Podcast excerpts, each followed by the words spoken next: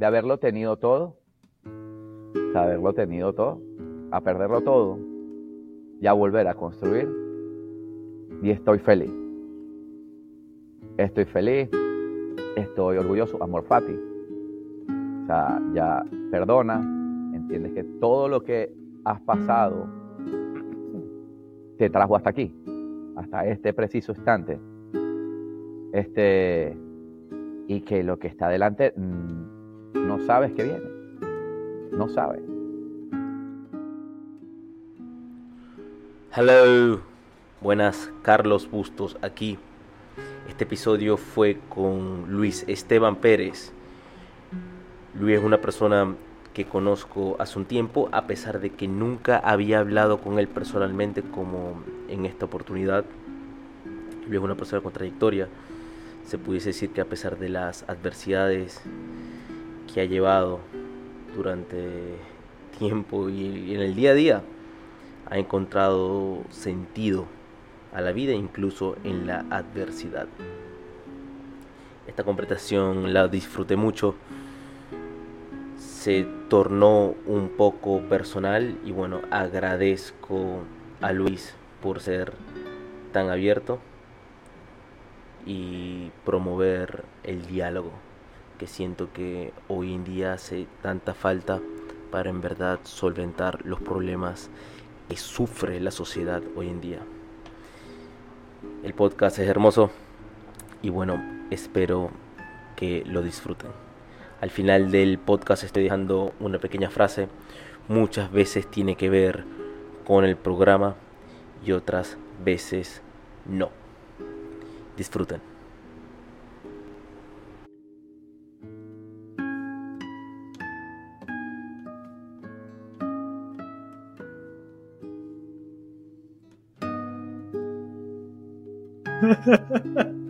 Tengo hasta las tres y media para hacer lo que tú digas. perfecto, perfecto. Sí, de, eso se trata. Siento que es como que es una conversación un poco relajada. En verdad yo no... En verdad no me preparé. Para mí estos son los podcasts, de cierta forma. O sea, es algo, es una... Mientras más humano, hoy en este mundo, mientras, mientras más real uno, más conecta con la persona, porque hay tantas cosas fake sí. Este, yo a ese tipo de cosas le digo la gente siendo gente. ¿En qué sentido?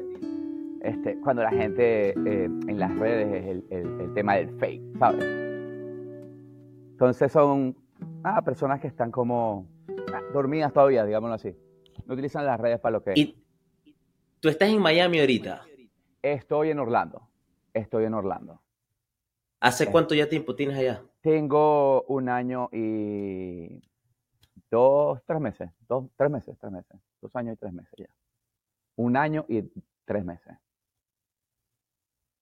¿Sientes que la vida allá es un poco más cercana, digamos, a esta de las redes? O sea, este, e, este mundo falso ahí viviendo en plena ciudad y también al lado de la Gran Miami. Espérate.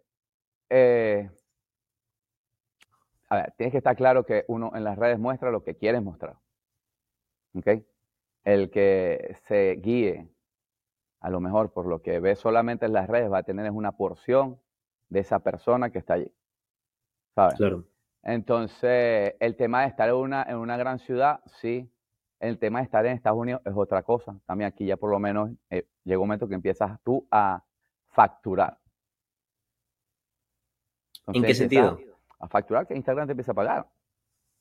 Ok. Ok, te pones tus targets, te pones, tú dices, ah, estoy viviendo aquí, y los tipos te empiezan a pagar. Entonces, obviamente, hay también un incentivo. Tú ves aquí una, cantidad de, de, de, a ver, de personas, ¿ok? Eh, haciendo N cantidad de, de videos. Entrenar en un gimnasio es fastidioso ahorita. O sea, es, multiplica una persona un teléfono. Una clase de seis personas y que 10 tengan ese peo. No te atravieses, no te... Entonces, ojo, es, un tema, sí, digamos que, que aquí, al estar cubiertas ciertas, ¿cómo decir?, cosas básicas, ¿ok? que a lo mejor en Venezuela no todo el mundo tiene acceso, sino que se dedica su tiempo a, cubrir esas cosas básicas, da tiempo para que tú digas, bueno, le inviertes tiempo y es remunerado. Ojo, y aquí todo el mundo anda buscando el, el santo grial de cómo volverse millonario en 10 días. Ahora ya va, ya va, porque tocaste, tocaste varios puntos ahí interesantes. Ajá. Quería tocar más o menos el, el, principio y quería darle un, un poco de contexto Ah, porque a esta conversación, coño. Sí, también, a las personas que están escuchando. Y bueno, eh, primero yo te vi a ti de chamo, yo creo que tenía unos, mm, yo creo que entre los, unos 15, 16 años. Capaz un poquito más. ¿Qué edad, tienes tú, Carlos? Yo tengo 27. 27, me, eh, sí. casi 20 años. Yo tengo 45. Y cuando yo te conocí, me recuerdo que te conocí en Caribe, Caribe CrossFit. Correcto, correcto. Ahí en, eh, cerca de la vereda del lago. Y yo dije, wow, este tipo, yo quiero ser como él cuando sea grande. te vi con los tatuajes, con la barba, hacías full CrossFit. Sí. Yo estuve entrenando un, tiempo Jiu-Jitsu allá. Correcto, con el profe y, mm, Sí. y luego y luego, como que, mm, de cierta forma, como que te veía, wow, y es muy interesante. Y luego, como que la vida, de cierta forma, como que nos juntó, fue súper. Em, también hubo un momento que, esto también lo quería mencionar, sé que tú no estuviste, eh, te fuiste de Venezuela. luego hubo un momento que tú posteabas mucho en las redes, luego lo dejaste y luego volviste a ellas. Y corrígeme si me equivoco. Sí, este, fue así, totalmente. Fue un tiempo, me, me alejé. Este, hay tiempo para todo. ¿okay? Y por eso es que yo digo, las redes muestran solamente una porción de, de, de lo que tú quieres mostrar de tu vida, pues. ¿Ok? Entonces, eh, sí estuve un tiempo desconectado de las redes. ¿Sabes? Esos, esos momentos de la vida que tú dices, quiero bajarme y no encuentro cómo tirarme. Hay crisis, uno pasa por, por todo tipo. Este, y después retomé. Retomé, pero ya con otro propósito. ¿Sabes? Teniendo a lo mejor una, la, la, la mente más clara, las prioridades más, más en contexto, o sea, y, y, y, sabes, e, e, e, esa búsqueda de que esos momentos de la vida que la vida te, tumba y tú estás ahí guerreando, o sea, arrodillado, aguantando, porque hay días que hay que aguantar. El que día que la vida es de rosita todo el día, eso es falso. ¿Ok? Y en esta vida vinimos a dos cosas, a observar, escuchar, ¿okay? y crecer y aguantar. Cuando, y cuando uno está abajo, aguanta. Cuando hiciste así, ¿te referías a hacer silencio o qué? Silencio, silencio, silencio. Okay, Apréndete algo. Por, por algo a nosotros nos dieron dos oídos y una boca porque es más lo que tenemos que escuchar para aprender que lo que tenemos que, decir. Y saber a quién escuchar. Eh, eh, espérate, eh, es que yo escuchar o saber hasta dónde escuchar. O sea, uno de, yo, yo, yo, a ver, antes de yo estar en esta, esta, esta, este cambio en mi vida, ¿okay? de fitness, porque, ok, me, este, Caribe CrossFit fue una, una primera etapa muy bonita este, en, en mi vida profesional, ¿ok? Porque yo, en realidad, yo no soy eh, preparador físico, yo me he preparado, pero yo soy este, licenciado en Administración de Empresas con eh, un magíster en Mercadeo. Yo estaba dedicado a una vida empresarial, digámoslo así. Yo era una, este, una parte corporativa. Entonces, yo lo que Caribe CrossFit fue como mi primer emprendimiento, o sea, de, de crecimiento es decir, ok, yo voy a llevar mis conocimientos de la, de la industria o de la parte sí, de la parte empresarial privada para desarrollar esto, porque en verdad este, era, era un buen negocio en ese momento. Entonces, antes de eso, como está diciendo, este, se me fue la idea, me. disculpa. Eh, Tranquilo. El, Ahora, pero ya va, ya va. Ajá. Entonces estabas en, estabas en Maracaibo, viste esta oportunidad de negocio, tú siendo... Eh, yo siendo gerente nacional de ventas de Kraft, ¿ok? ya estabas en forma, o sea, ya, ya, ya, tú tenías tu vida deportiva. Sí, eh, digamos que la estaba retomando.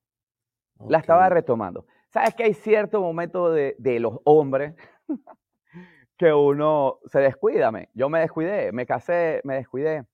Pero yo desde chamo fui un tipo vinculado al deporte. Desde los tres años estaba haciendo atletismo. Después me metieron en escuela de béisbol. Yo, lo me dediqué en lo que fue la época del colegio a jugar béisbol y hacer atletismo. ¿Ok? ¿Qué edad este tenías ahí en ese momento?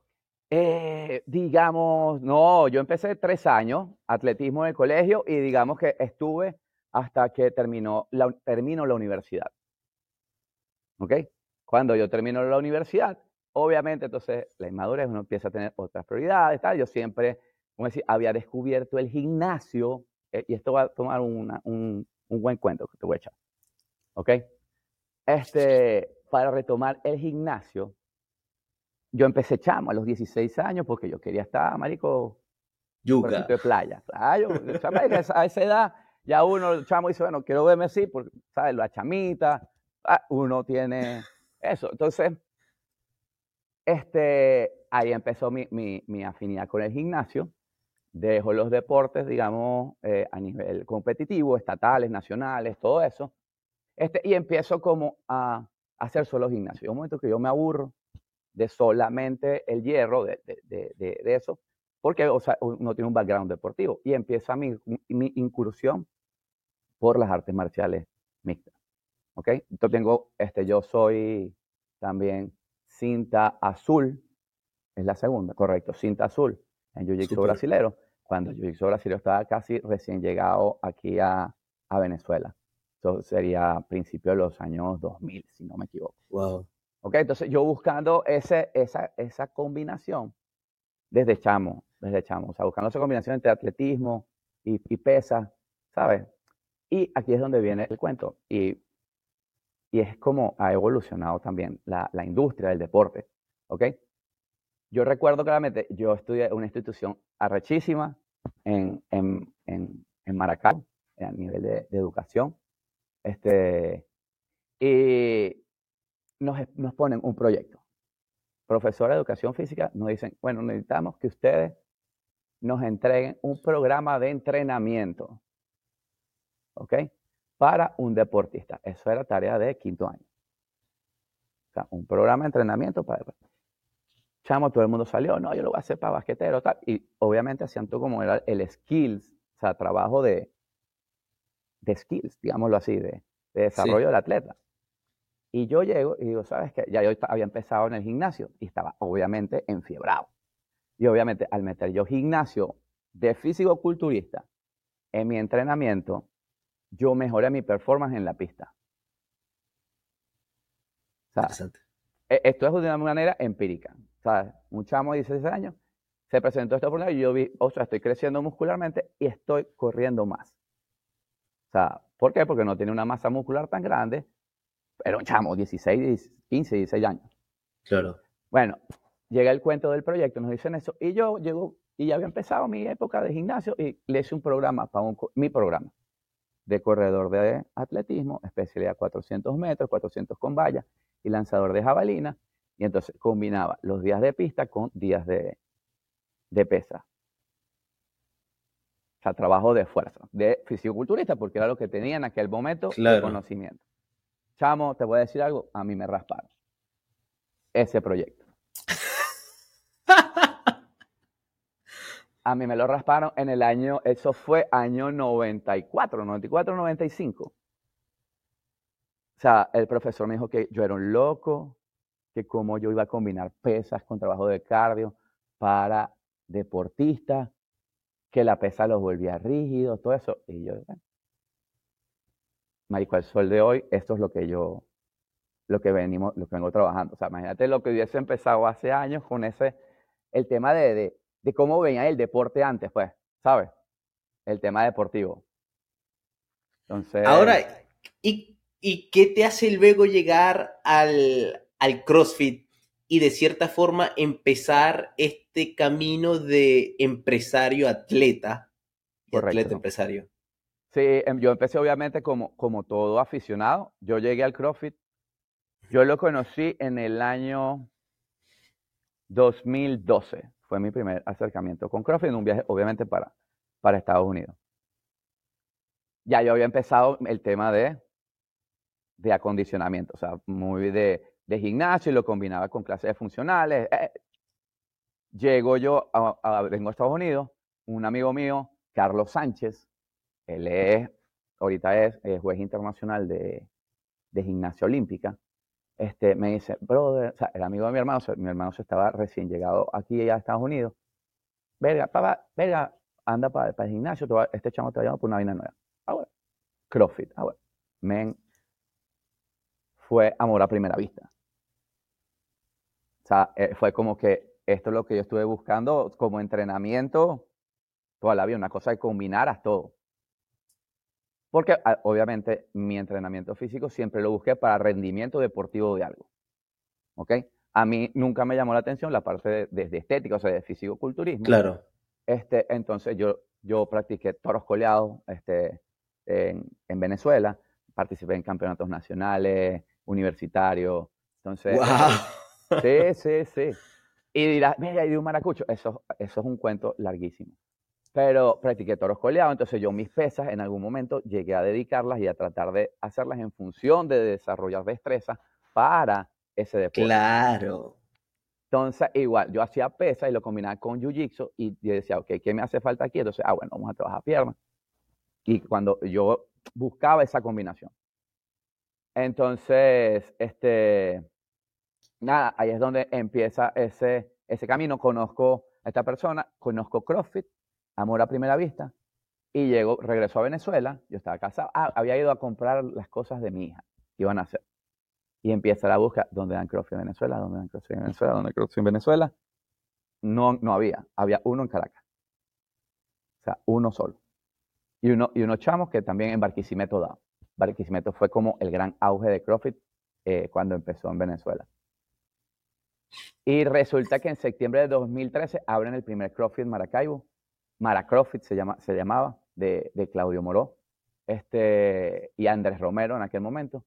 Y, verga, me digo, paja, yo digo, aquí es, de una vez, o sea, no valió, yo me metí y ahí empezó como mi, me certifiqué, yo me certifiqué buscando ser mejor atleta y resulta que mi parte empresarial, eso, te, eso es lo que lo quería vincular, yo siempre tuve la, la, la, facilidad de, de trabajar de, de, gerente, o sea, gerente uno es coach, o sea, y tú obtienes resultados a través de otras personas y logras que estas personas tengan sus resultados, ¿ok? Como entonces, obviamente, yo trasladé esa parte de coaching de la parte empresarial a la parte atlética, ¿ok?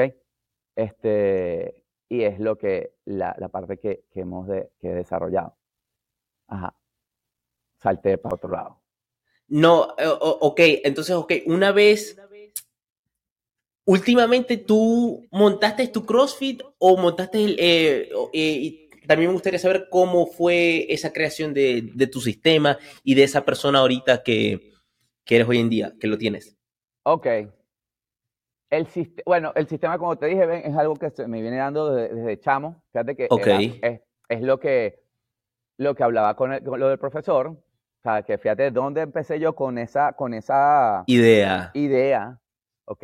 Y obviamente por cosas de sistema, por, por, por creencia en aquel momento fue como sepultada. ¿Ok? Y obviamente uno termina estudiando cosas. Y mi evolución ha sido así. Siempre es, ha sido como buscando eh, exigencias para mí. O sea, reto, reto, exigencia y, y, irme desarrollando como, como atleta en función de algo. Llego al CrossFit, descubro eso, llego obviamente buscando físico y encuentro un deporte. ¿Okay? Dentro del sistema de entrenamiento encuentro un deporte. ¿Okay? Y ahí empieza mi, querer ser mejor atleta, este, me certifico para ser mejor atleta, pero obviamente al certificarme, yo digo, voy a dar clase y tenía facilidades para dar clase por el tema de la parte empresarial. ¿Ok? Entonces, pasa mi una temporada en, en, en, en Maracrofit, vea, un, un, periodo de aprendizaje increíble, este, y yo digo un momento que como empresario, o sea, ya la situación de Venezuela económica, llegó un momento que te empezó a afectar el bolsillo poco a poco y tú, tú dijiste, epa, aquí está pasando algo, empieza el proceso, eh, digamos, hiperinflacionario, no tan agresivo que había. Y yo digo, es tiempo de yo sacar mis utilidades, eso, uno lo piensa como profesional, sacar mis utilidades en la empresa que estaba eh, trabajando en ese momento, capitalizar mi tiempo, comprarlo a dólares y, ¿sabes? Tener, porque lo que fuera era tu moneda de Bolívar y se iba a depreciar con la hiperinflación hice, hice la salida. Yo era, yo era gerente nacional y o sea, estaban en despidos masivos ya en ese momento. Era el tercer despido masivo que pedían una compañía. ¿Okay? Es decir, de, decir, bueno, tienes que, que, poner 40 recursos, 50 recursos, 50 recursos, 50 personas. Y 50 personas, tres veces con separación al humor de seis meses, porque obviamente las plataformas de negocio iban mermando con la situación económica. Entonces digo, señores, aquí yo tengo que proteger mi dinero, mi tiempo, me retiré de la compañía, adquirí dólares y obviamente monté en sociedad con eh, Marco Comezaña, Luis Ángel Pérez, Claudio Moró y mi persona en Caribe CrossFit. Entonces ahí empezó la parte de crecimiento, de crecimiento empresarial, de crecimiento empresarial dentro del fitness. Entonces obviamente Caribe tuvo su, su, su historia, este, yo tuve un tiempo, tuve que salir del país en, en, el 2019 por cuestiones de, de, obviamente, de situación económica. Caribe CrossFit era un gimnasio increíble, era el mejor montado en ese momento a, a nivel operativo de equipo en Venezuela. Eh, teníamos siete coaches, de los cuales seis eran level one, o sea, y éramos el, el único gimnasio afiliado a la red de CrossFit este, en el Zulia. ¿ok? En aquel momento éramos el segundo de Venezuela. Entonces, imagínate la, la, la, magnitud con que arrancamos. Obviamente, como todo negocio, su boom, empieza el proceso hiperinflacionario en Venezuela, en el cual tú llegabas y decías, ok, hoy mi mensualidad son 10 dólares, ¿ok? En bolívares. Esos 10 dólares en la mañana eran 10 dólares, al cabo de al día siguiente era un dólar. Qué locura. Era así, proceso hiperinflacionario. Pasaron, no sé, el negocio era tan noble que, el gimnasio como tal este, soportaba la, operación. O sea, pero era un negocio que, que aguantaba. O sea, él se pagaba y ahí no quedaba nada para nadie. Este, y, y nada, se mantiene así, así, y como en el 2018, en la última, eh, ¿cómo, se, ¿cómo le dicen? Eh, ¿Cómo es que? Cuando le quitan cero, la última devaluación, le hicieron a la mm. reconversión. la última reconversión que le hicieron al Bolívar, este, en el año... Al Bolívar fuerte. Al Bolívar, no sé cuál era ya, yo creo que era el, ya era el tercero, creo que era el la tercera devaluación que ya la, que lanzaban, y siempre quitaban de 3, de 2, de 3. Bueno, imagínate. Este, y empieza aquel, en el año 2018, todo el mundo se dolariza. Se dolariza, es decir, que de, forma de manera informal, la gente, aquí no se acepta bolívares, así. O, si se acepta es a, esto, a tasa de cambio en el momento. O sea, se veía la tasa de cambio en bolívar y pa, pa, pa, y, teníamos una persona que al final de todos los días hacía el cambio. O sea, imagínate lo que se llegó. A, un gimnasio, a tener una persona pendiente de lo que se facturó para salir a comprar dólares, para no perder este, e, e dinero. Entonces, bueno, hacen el, cambio. Claro. Claro, hacen el cambio de, la reconversión y se dolariza todo el mundo y ahí es, bueno, empezamos 20 dólares, 20 dólares, 20 y da 20 dólares. Y si era en Bolívar, eran 20 dólares en el momento. sea, se cobra, papá, papá, chévere. eso fue octubre de 2018, noviembre de 2018, primera vez el gimnasio dejó plata. Después de cuatro años. Y entonces, bueno, obviamente se atravesó pandemia, el, el, gimnasio este, murió, obviamente en ese trayecto de cinco años, este, fue, o sea, hubo muchos cambios dentro de la estructura inicial de la sociedad. Ok. sí, también eran varios. Sí, fíjate, cuando arrancamos éramos, eh, éramos cuatro. Yo un momento fuimos tres, después terminamos siendo dos. Entonces, fue, o sea, tuvo su, su proceso. Claro, y últimamente tú saliste. Ahora, cuando tú saliste y te vas, bueno, llegas, a, eh, Estados Unidos. Bueno, no, ajá. Caribe CrossFit muere este, a, nivel de, a nivel de gimnasio. Eh, y yo empiezo 2019, me ataca, yo hacía, estaba obviamente CrossFit competitivo. ¿Ok? Estaba haciendo CrossFit competitivo. El CrossFit competitivo te lleva a niveles de estrés muscular, y, sí, volúmenes de trabajo altos cuando tú quieres en verdad ser un competidor, o sea, hablar, hablar de competidor. Tú como peleador sabes, cuando alguien hace la pelea por, por Como, sea, como por acondicionamiento físico, como otro, como tú sabes, que, que persona hace este, por, en realidad a nivel competitivo. ¿Quién se va a interesar en meterse en una jaula? Marico, o sea, no cualquiera se mete en una jaula. Sí, yo trabajo y yo trabajo previo tiempo y trabajo y energía. Es correcto. no es solamente lo que haces en el gym, es lo que haces fuera del gym, todo, todo lo que involucra ese proceso. ¿Okay? Por ahí es donde empieza el orden. Este, caímos en esto, ¿por qué? El, cuando llegas a, Estados Unidos. Ajá, ok. Eh, sale pandemia, este, obviamente pega pandemia y eh, eh, el, tema competitivo. Yo en 2019 me, despido de las competencias por un tema de lesión en la espalda. Ok. okay. El, doctor que me lo diagnosticó me dice, chévere, tú puedes seguir entrenando, pero tienes que encontrar una forma distinta de entrenar. ¿Ok? Yo hasta ese momento, este, eso fue 2019, yo trabajaba siempre con un programador externo. O sea, siempre tuve un entrenador.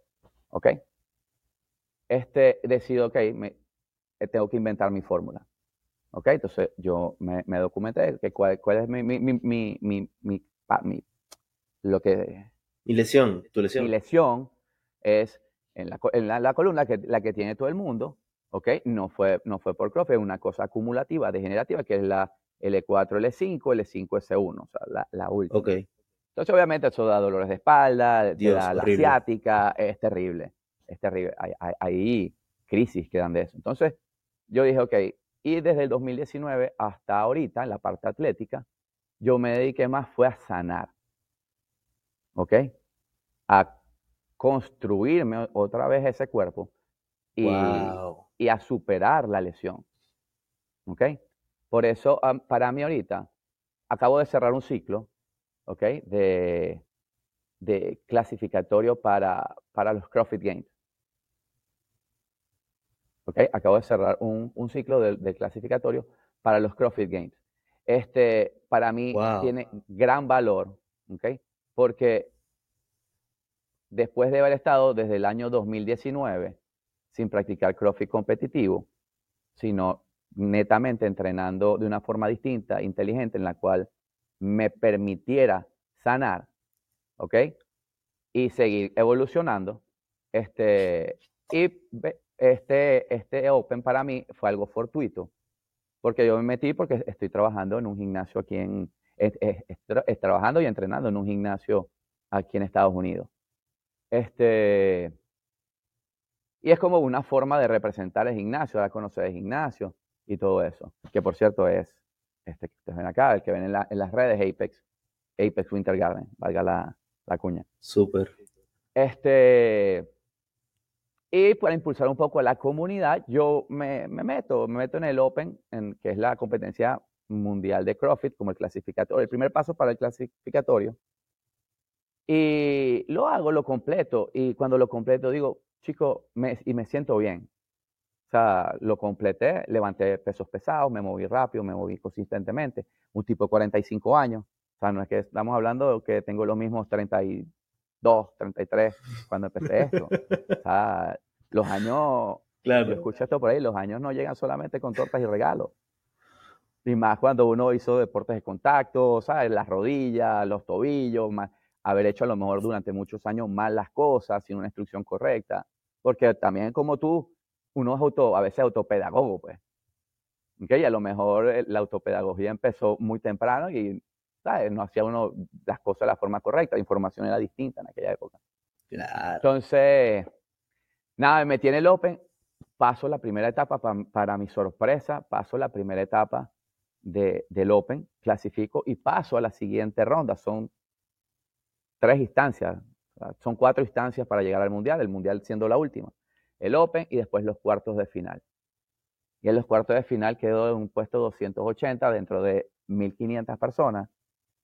Después de haber venido una lesión, te puedes imaginar que para mí, a nivel personal, fue un legro, claro. eso, de haberme curado y estar sano, yo ahorita obviamente puedo entrenar, pero a una intensidad distinta, porque mi cuerpo todavía, por la edad, no se ha recuperado al 100. Obvio. Este, pero me estoy moviendo sin dolores, o sea, el tema de la espalda entonces, nada, el, programa que, he desarrollado se basa en eso. ¿okay? Obviamente tiene mi escuela de aprendizaje y base teórica es CrossFit, ¿ok? Pero yo obviamente lo complemento con este tipo de cosas que a lo mejor ahorita que se están empezando a hablar CrossFit, como que es la parte de yoga, la parte de Animal Flow, mucha movilidad, abrir espacios intervertebrales, que en, en CrossFit este, no solamente se trabaja un solo plano.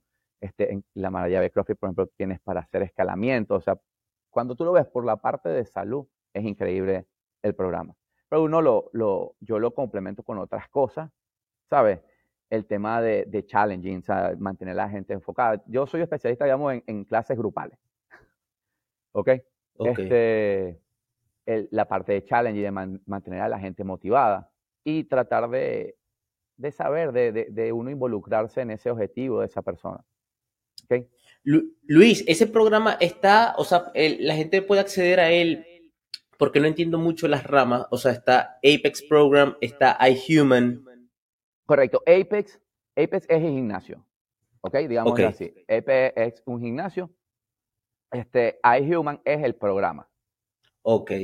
Ok, iHuman digamos, ese es el, eh, el, la mente, digámoslo así. Es la parte de programación. A ver, es una parte de programación. iHuman en realidad es un, una empresa este, de desarrollo de soluciones para centros de entrenamiento, dentro de los cuales, dentro de los cuales nosotros ofrecemos eh, programación.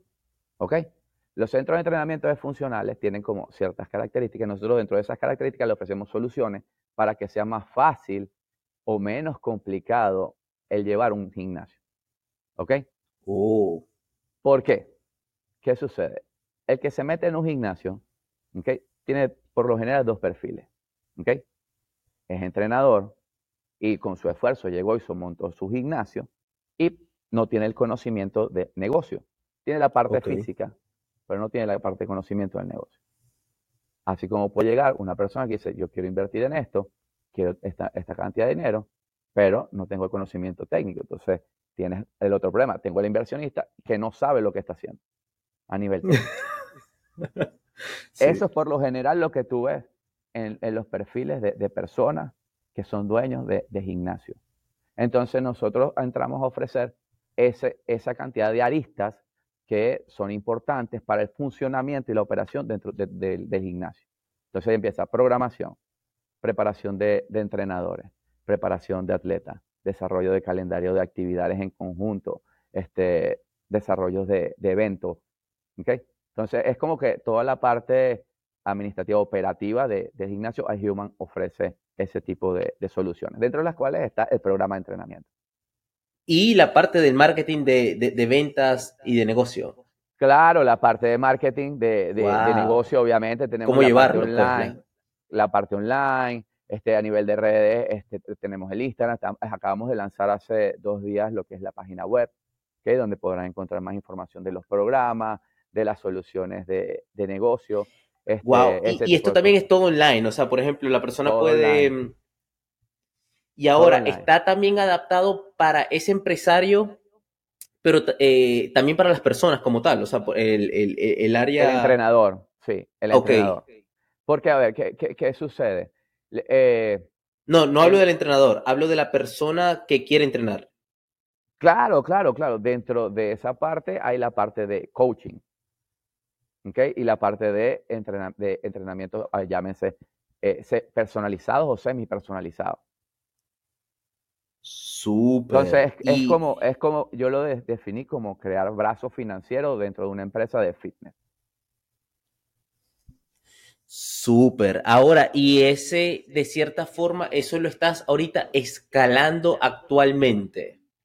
Sí, señor. Ese, eso fue el proyecto, eso fue un proyecto que empezó en pandemia, o sea, pandemia. Empezó en pandemia, desarrollado online. En esta era este, digital.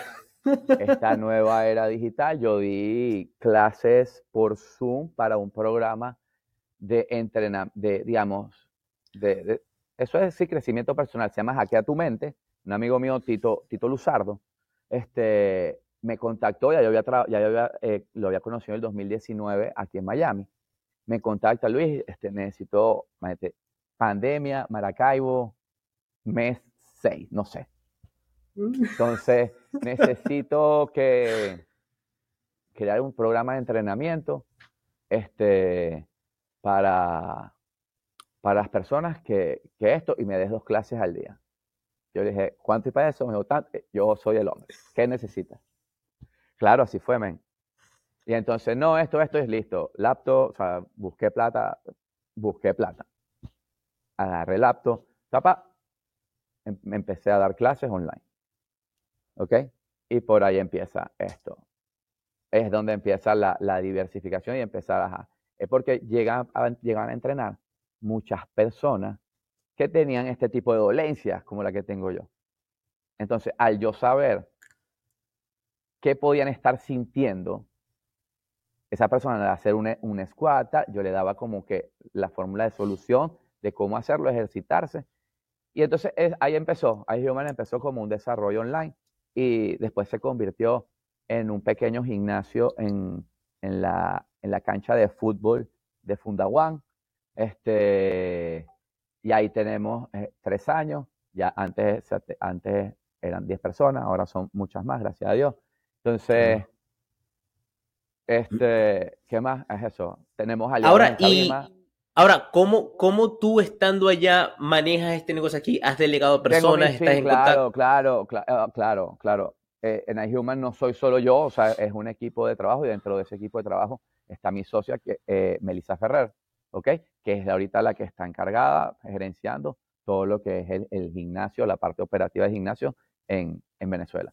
Y yo estoy, este, ¿cómo decir? La parte ahorita administrativa, creativa, ¿sabe? Programación, o sea, todo, todo lo que yo puedo aportar a nivel de asesorías online, o sea, acompañamiento de los de, de los aliados que tenemos, hacer reuniones. Y lo hacemos de este tipo, es reuniones online, nos sentamos y son mesas de trabajo.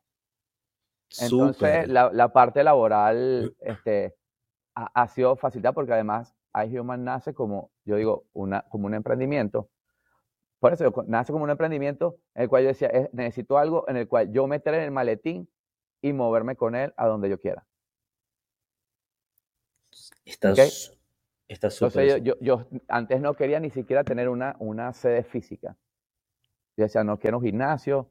Después de, de Caribe yo quedé como medio traumado. Dije, no quiero gimnasio, no quiero gimnasio, no quiero sociedad, no quiero nada. No quiero nada con nadie. Y, y, también, de cierta forma, estabas experimentando este mundo nuevo online que tenía menos problemas. Que, claro, que no, uno no sabía nada. Estabas pasando de, máximo no sé, uno veía como un lujo hacer las videollamadas de, de WhatsApp. O sea, era todo teléfono, o sea, normal, pues. Ya, ahora explota, reuniones, se acabaron, nada, boquilla. Entonces, bueno, tocó adaptarse, tocó cambiar y tocó aprenderme, aprender. Sí, me da, mucha risa porque yo amo las conversaciones en verdad en persona. Súper, uff. Pero, pero bueno, ajá, uno se tiene que adaptar, reinventarse y bueno, como tú, dices, como tú dices, reinventarse, tal cual. Sí, no, y es que no es reinventarse, es adaptarse, o sea, es sencillamente eso. a ver, e, e, es, aceptar cómo son las cosas. O sea, y, ah, bueno, y aquí, y aquí eh, vienen muchas cosas de que aceptar cómo son las cosas y, y, y aceptar que cuando las, nada es estático, todo va a cambiar y por más que tú no quieras, se van a mover las cosas. Entonces tú ves si aceptas o no aceptas eso, estos cambios. Estos cambios. Y eso aplica para todo.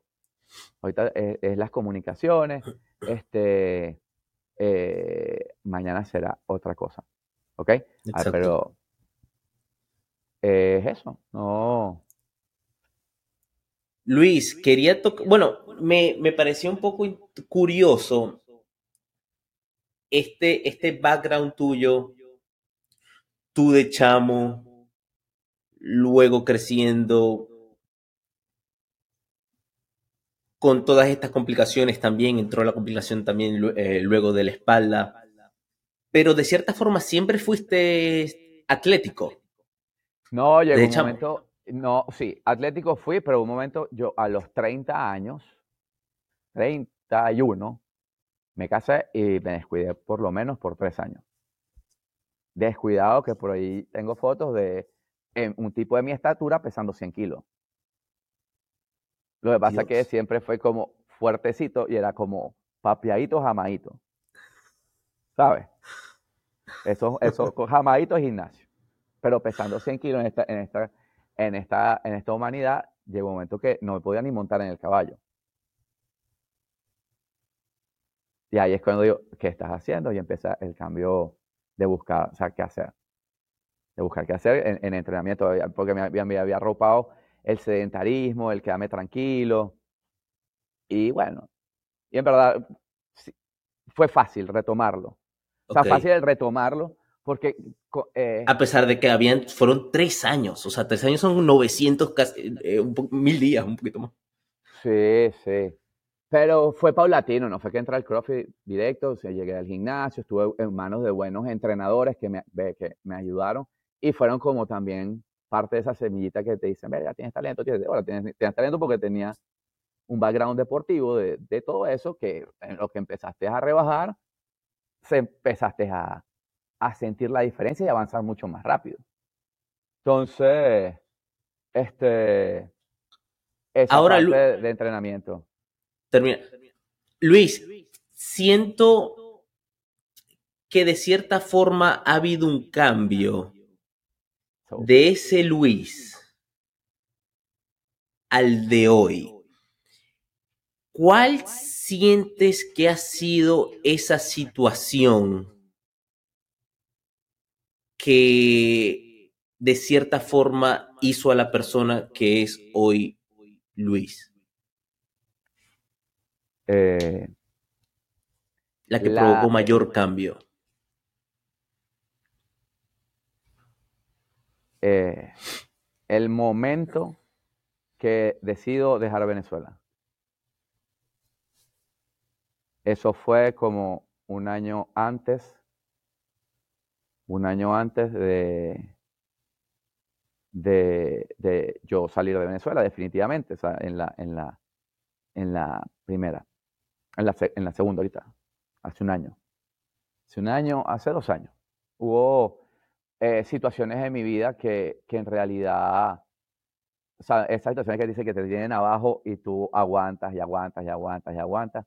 Bueno, el momento que yo tomo la decisión de decir hasta aquí llegué, o sea, me tengo que ir de Venezuela, no puedo aguantar una situación económica muy apretada con, con, con familia cuesta. Ahí es cuando me, claro me centro, ¿ok? Y empiezo mucho a trabajar, y aquí me voy a, empiezo a trabajar mucho el perdón. Ahí tuve que empezar. Tuve que empezar porque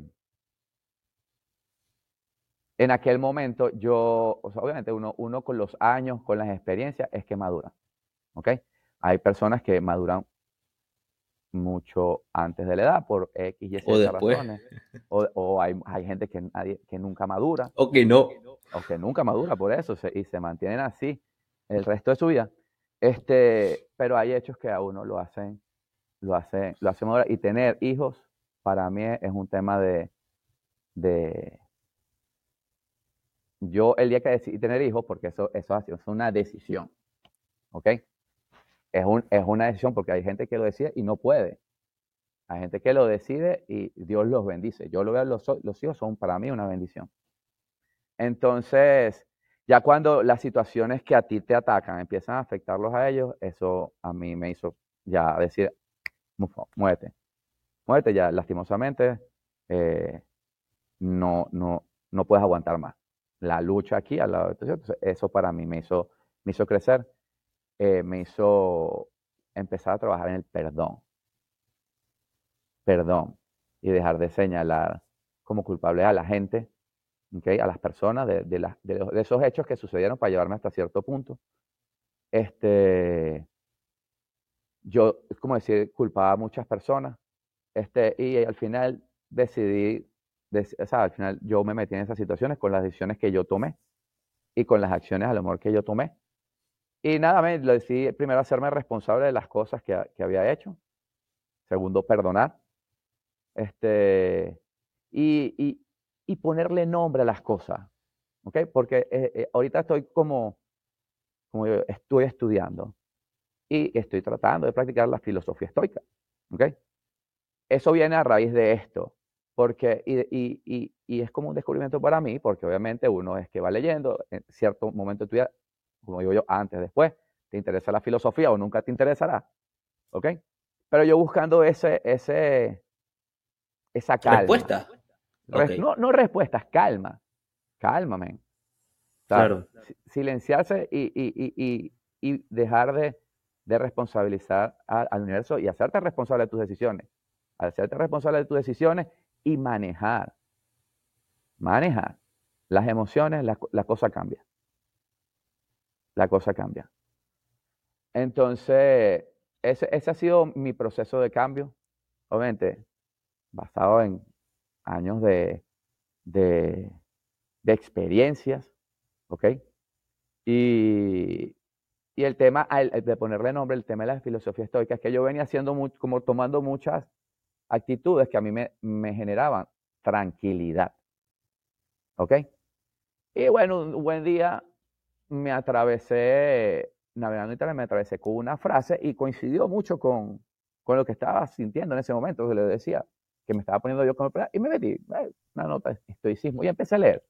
Empecé a investigar, empecé a leer, empecé a leer, y, me atrapó y empecé a decir, oye, yo estoy haciendo esto, varias cosas, no estaba haciendo mucho, estaba, pero estaba haciendo varias cosas de esta práctica de manera empírica, porque me nacía, porque me hacía sentir mal.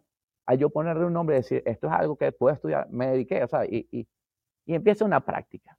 Empieza una guerra todos los días, porque uno es humano, no es que yo ando sangre fría por ahí, no me pego mi, mis arrechadas de vez en cuando. Mm, yo me pego mis arrechadas, pero no exploto, no tomo decisiones. Ven acá, ¿qué hago con esto? O sea, calma. Es como, como un cable a tierra de decir, eso, el cambio, este, y, y, y, y, no ser reactivo. O sea, el ser reactivo en la gente trae, la gente toma, hace todo, toma decisiones y acciona sin medir las consecuencias de sus actos. Y cuando llegan las consecuencias, no se quieren hacer responsables. Eso es un gran problema en el, en el ser humano. Cuando la, cuando la gente, eh, cuando la gente quiere salir del papel de víctima, ¿ok? Y se empiece a ser responsable de sus actos, de aceptar las cosas que vienen, créeme que las cosas cambian. Ay, porque siempre hay yo, pobrecito. No, es más fácil, sí es lo más fácil, pero ¿sabes qué? La cagué. Algo va a venir de allá para acá, no sabemos. Puede ser bueno, puede ser malo, puede ser. Por eso tampoco uno tiene que esperar o sea, cosas, sino es ¿Cómo suceda? Entonces, ese tipo de cosas, por ejemplo, eso, eso, esos son actos de filosofía estoica que se pueden meter en tu día a día y te, y te generan algo de, de, crecimiento. Entonces yo Qué interesante. como ponerle, y, nombre, y me, ponerle nombre a esto. Y combinarlo me parece su, con deporte, con coaching, se, se ha vuelto algo este, aplicable a tu día a día. Está súper eso. Me parece muy interesante y quería, antes de avanzar, ¿cómo conectas ese perdón con la filosofía estoica? El perdón, ok, a ver, el perdón yo no lo saco de la filosofía estoica, ok. Yo, obviamente, eh, y esto lo voy a decir, yo soy católico, apostólico, romano, cristiano, ok. Ahí me criaron, ahí me levantaron en, en, mi criterio y yo acepto desde la fe que claro. eso, eso es así. ¿Ok? Y yo, sinceramente, también había, había un tiempo en el cual yo me había alejado de la iglesia. ¿Ok? Y yo, en mi llegada a Estados Unidos, antes de Estados Unidos, empecé a ir a misa. O sea, quise retomar la misa. Con la sorpresa que me encontré de que los padres ahorita hablan más claro. ¿Sabe? El tema de, de, de, la palabra de Cristo. Por ejemplo, yo voy a, quiero escuchar el Evangelio y que me den la explicación y, y te lo aplican a la vida. ¿Ok? Entonces hablaron del amor. ¿Ok? Que el amor es, la, es, es un sentimiento puro, es amplio, no tiene, no tiene, eh, no debería tener color. ¿Ok? Es más, hay un mandamiento de Dios que nos manda amarnos unos a los otros. ¿Ok? El amor como sentimiento no tiene eso, no tiene este color. El amor como sentimiento es algo que tú entregas, ¿ok? Que tú entregas o tú das sin esperar nada a cambio. ¿Ok? Entonces, correcto. Estaban hablando de ese tema del, del, del, del, del mandamiento nuevo y dijo, hasta nuestros enemigos, suena difícil, suena difícil, Ama, hay que amarlo. A esa persona que te hizo daño. Entonces, obviamente, yo me, me cayó el níquel. Me identifiqué con lo que estaba hablando en ese momento. Y dice, y lo más sano es esto. Tú en tu, en tu familia, mira la, la, el ejemplo que pone el sacerdote. Tú en tu familia tienes primos, hermanos, hasta tu papá, te dice así, que tú amas con locura, pero, no, pero sabes que no puedes tenerlo cerca porque es una mala influencia. Entonces, lo amas, lo quieres, pero tú aquí, yo allá. El día que, te, que, que, que necesites de mí, obviamente voy a estar. Pero, y es, y es así. Entonces, y hay familiares que uno tiene, y yo digo, es verdad, yo, yo tengo familiares que amo y adoro, pero no podemos juntar, somos, malas, somos malas juntas. es así, es así. Obviamente ya uno con la edad es otra cosa, pero uno lo, uno, uno lo sabe, entonces uno ama a esa persona, pero ahí empezó como un proceso de decir, oh, una fórmula en la cual ya dejarme de hacer daño yo por dentro. ¿Okay? Entonces me refugio en Dios nuevamente, empezó a asistir a la iglesia y empieza esa, esa nuevamente ese, ese evangelio, la palabra, a veces coincidía, a veces no, chévere, y llega saliendo y conozco también la parte, le pongo nombre a la, filosofía, a las mismas prácticas cristianas que, estaba, que estaban dando en la iglesia. Hay muchas similitudes, ¿ok? Entre la filosofía estoica y la, la religión cristiana. ¿Ok? Se, se, dice, se dice, ¿ok? Que dentro de los discípulos que dejó Jesucristo, de ahí salen uno, unas primeras ramificaciones hacia, como decir, el primer filósofo estoico que hubo. No me deja preguntar el nombre, todavía no.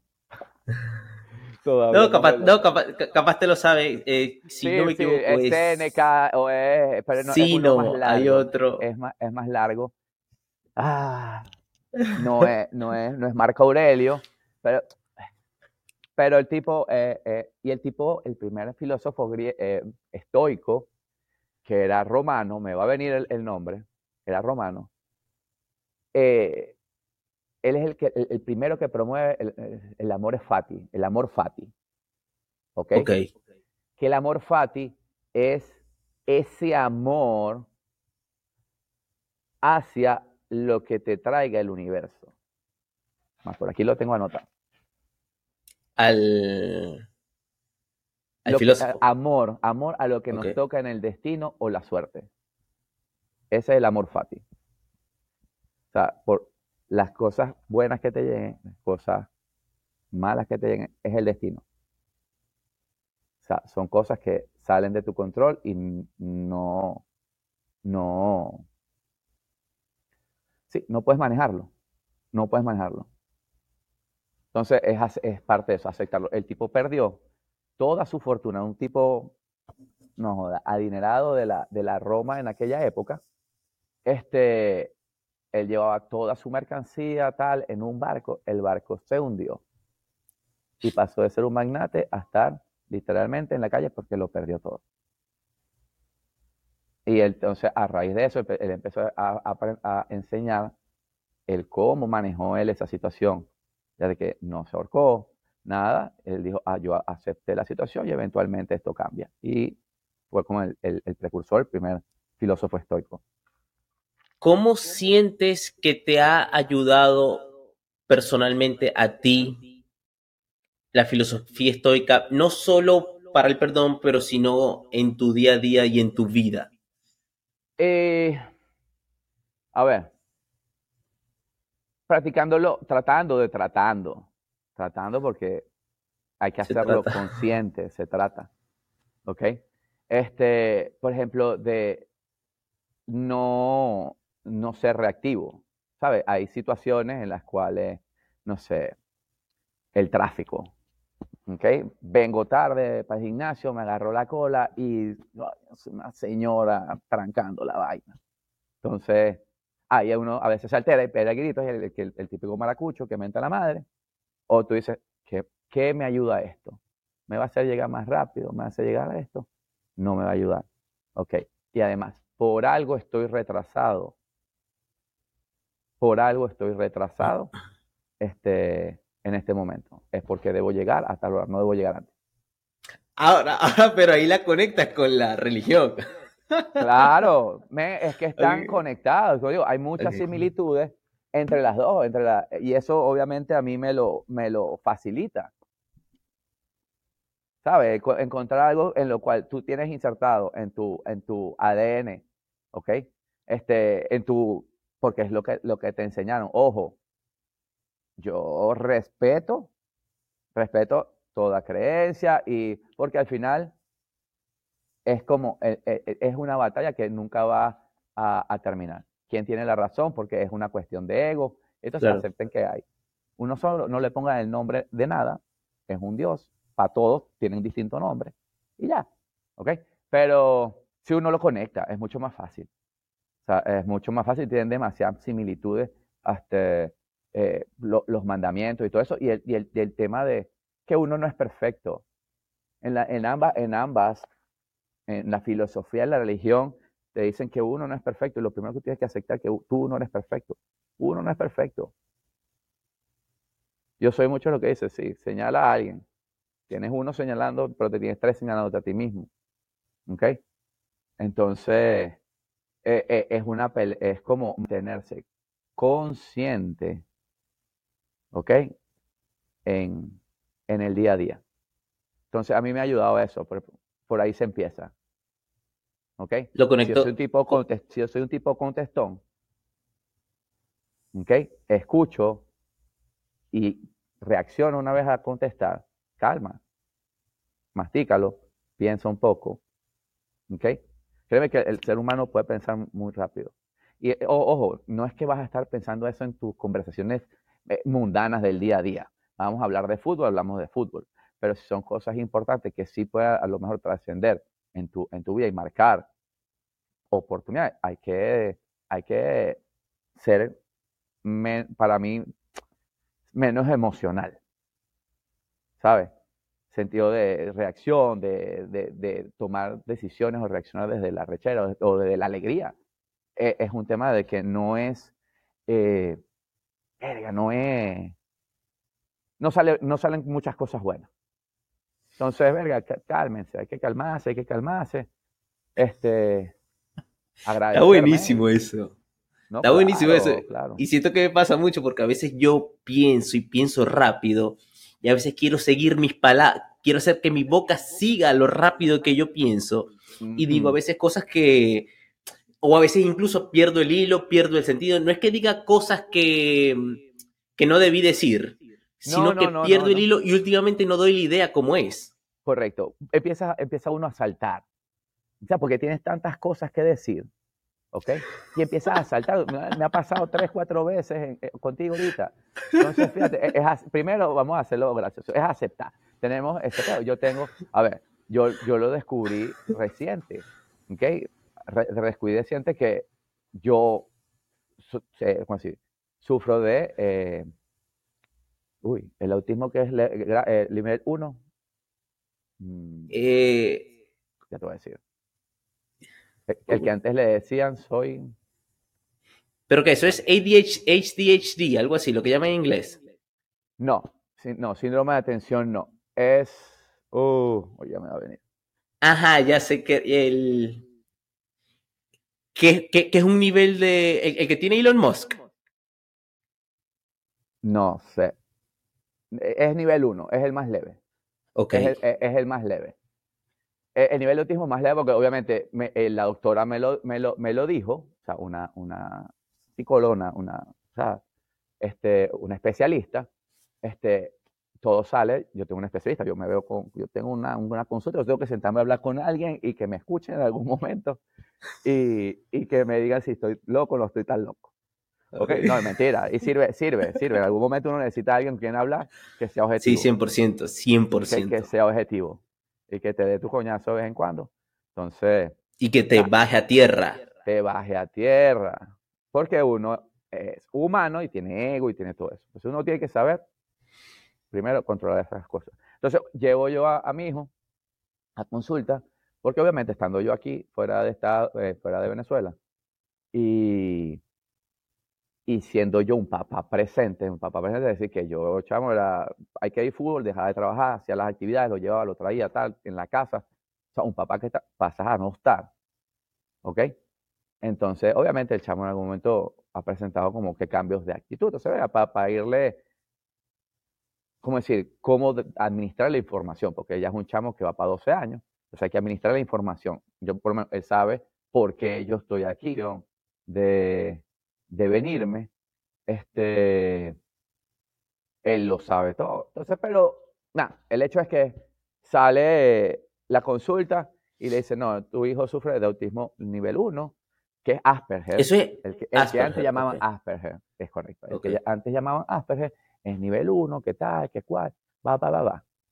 Entonces, ellos, ajá, y dame las características me dice, bueno, las características de él es que hace esto, o sea, de 10 cosas que evalúan, de, no sé, una cantidad de cosas que evalúa, él está por encima del 92%, coincidencia de las cosas, pa, pa, pa, pa, pa, pa, pa, Y yo le digo, eh, eh, doctora, o sea, yo sufro. O sea, me estás describiendo. Sí, le digo, me dice, por eso estoy diciendo, él es un reflejo tuyo. O sea, él es un reflejo tuyo, este, y tú sufres de eso también. Entonces, eso, eso, por eso es que a mí la gente a veces no, no, sí, uno, son estructuras mentales distintas. No es que, no es que eres una persona anormal, no, no, no. O sea, vas a vivir normal, pero, por ejemplo, cosas tan sencillas. Eh, eh, mi hijo, sí, porque ya él, es pequeño, pero los Asperger no entienden eh, doble sentido. Ellos toman todo lo que tú le dices textual. ¡Wow! A ese, a ese tipo de, de nivel, o sea, de, de, de, actitudes puede llegar. Entonces, no son personas. Eh, Por ejemplo, ¿puedes poner un ejemplo de doble sentido? Eh, un ejemplo de doble sentido, e, e, esa, ese tipo de. A ver, por ejemplo, eh, puede ser comentario sarcástico. vamos, a, vamos a venir, terminaste de entrenar cansado, estás reventado, estoy reventado, ¿qué tal? Mira, vamos a venir a entrenar mañana. Le pregunta el chamo y, y, tú le dices, no, hombre, sí, nos vemos mañana. Él lo va a tomar y va a aparecerse mañana a esa hora. Claro, el sarcasmo es, es, pésimo. No entienden el sarcasmo, no entienden el sarcasmo. Claro, eh, qué, interesante eso, porque mm, Elon Musk, una de las personas más ricas del mundo, eh, tiene Asperger. Correcto. Y de cierta forma, ojo, es, lo que veo, de cierta forma, me da mucha risa, eh, de cierta forma... de pensar distintas. Exactamente, él piensa, incluso él piensa como un físico, él, él, está muy atado a tierra. Correcto, correcto. Y, y, me imagino que tampoco anda para juego. Tampoco, las personas Asperger por eso que al, no entender sarcasmo, para ellos es muy difícil expresar sus emociones. O sea, decir, o sea, expresar cualquier tipo de emoción, exteriorizarla para el Asperger es extremadamente difícil. O sea, son personas retraídas. Lo que en mi época le dicen, no, este muchacho es ahuevoneado. O sea, que, ah, este es penoso. Eso, no, es personas retraídas. ¿Por qué? Porque tienen una, una estructura mental. O sea, vienen así con ese, con ese chip. Entonces, eso, tienen capacidad de, retentiva, o sea, de memorizar muchas cosas. ¿okay? Y están por encima, o sea, a nivel de, de, de, inteligencia, están por, o sea, considerablemente por encima del promedio. Entonces, es como, son, personas normales, pero tienen una condición, así como que, bueno, también si tú, si tú ves que una lo, o sea, estás hablando con él y le, y, él te, y le pierdes la mirada, ya lo perdiste. Lo que tú le digas de ahí para adelante, no te lo va a escuchar. O sea, siempre lo debes tener eh, mirando. Sí, eh, que, que, demuestre interés en lo que estás hablando. Pero si él llega, se mira las manos, el, teléfono, el reloj, ya lo perdiste. sí. Qué súper, porque me, me, parece súper interesante porque yo tengo amigos eh, con ese grado. Claro, men, claro. O sea, y ¿Y cómo se lo di? Porque mi esposa obviamente estaba horrorizada. Entonces... Con, con, la noticia de ambos. Con la noticia de, de él. Imagínate que te digan tu hijo, mi alma, dije, Carla, o sea, son 45 años, eso fue, eso fue el año son 44 años, he sobrevivido, obviamente, acá con sus coñados. A todos. Aquí estamos, aquí estamos. Entonces, tranquila, él va a tener su proceso de aprendizaje, que nos den nosotros herramientas como ayudarlos. y eso es lo que hace el, terapeuta, te da herramientas profesionales que uno a lo mejor no conoce y, o, te dice cómo hacer las cosas, o sea, cómo hacer las cosas o cómo tener acercamiento. Entonces, por lo menos a mí me pone el reto de que yo tener que exteriorizar mis sentimientos con él, a mí me pone a sudar, me sudo. Pero yo lo hago para que él aprenda. Porque él, él, él, o sea, uno como papá es el role model, o sea, uno como se lo digo, yo lo saco de la iglesia, el, tema de, ser papá es un tema de, responsabilidad. O sea, tienes una responsabilidad con Dios, con más nadie, pues. ¿Ok? ¿Por qué? Porque los hijos son regalos de Dios y que a ti te den uno. O sea, créeme que al final, cuando, cuando nos mura, cuando estemos muertos y te vayamos al juicio final delante de él, él nos va a preguntar qué hiciste con tus hijos.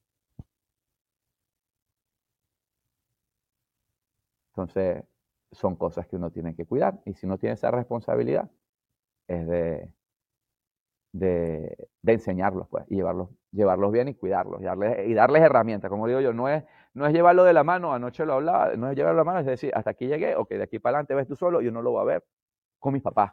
Uno los va a ver más adelante y van a tener su proceso de aprendizaje. Ojo, uno, o hasta aquí para, aquí está, dale para adelante. Pero uno, la vida es así ayer se lo dije a, a mi hijo. Perdieron el torneo del fútbol, tal. La vieja así, papi, a veces gana, a veces pierde, a veces estás abajo, te vas a sintiendo mal porque te molestan los amigos, a veces. Y, y eh, por ejemplo, ayer, anteayer, fue el tema del aburrimiento. Que estoy aburrido, abúrrase.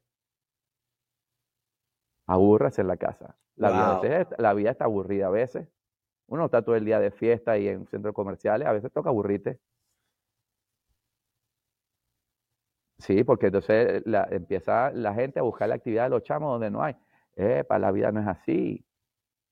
Todavía tú te vas a ver el momento que te vas a aburrir y tienes que aguantar. ¿Cuántos, cuánta, ¿Cuánta gente a lo mejor trabajando no está aburrido en su trabajo? Te toca. Ratico. Entonces, es, es, irle dando esas herramientas y, y, sobre todo eso, yo les digo, temas de bullying. O sea, temas de, de bullying, este, ayudarlos a darles herramientas, ¿ok? De cómo, de cómo manejar la situación. De cómo manejar la situación. Entonces, por eso yo, el tema de responsabilidad de, papá es un tema serio. De cierta forma, o cómo le vas, y si lo haces, le vas implementando la filosofía estoica a tus hijos, o cómo lo haces. Ahorita eh, eh, yo les hablo, les hablo muy claro. Cuando hay una, una situación que, que debamos manejar o conversaciones, yo les hablo muy claro. Por ejemplo, voy a dar un ejemplo a mi hijo eh, le estaban haciendo bullying en el, en el colegio. ¿Ok? Entonces, y resulta que el bullying se lo estaban haciendo los amigos. ¿Ok?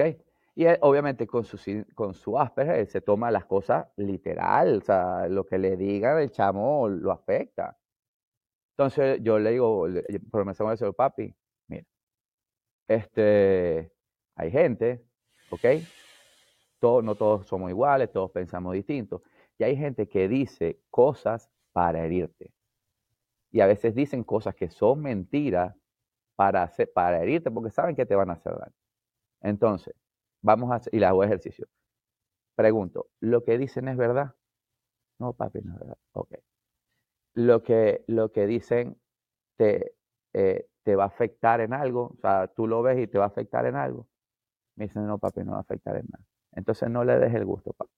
Si ves que no, no, no es verdad y no, este, y no te va a cambiar lo que vas a, lo que vas a decir, lo que vas a pensar, no, no te tienes que dejar, o sea, ignóralo.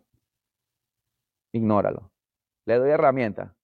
Y, pero, como le doy herramientas de esas, y le digo, primera vez una y la tercera vez le metes por la boca. Claro, que sea filosofía estoica no, no implica que, que sin duda y el momento de la, chiquita la vida cuando la vida cuando la vida toque defenderse. Es que la filosofía estoica no te dice déjate joder no dice por ningún lado. Carlito es así sí exactamente exactamente. y la religión católica tampoco dice déjate joder pon la mejilla, por la, la tercera tú ves si te la vayas a dar.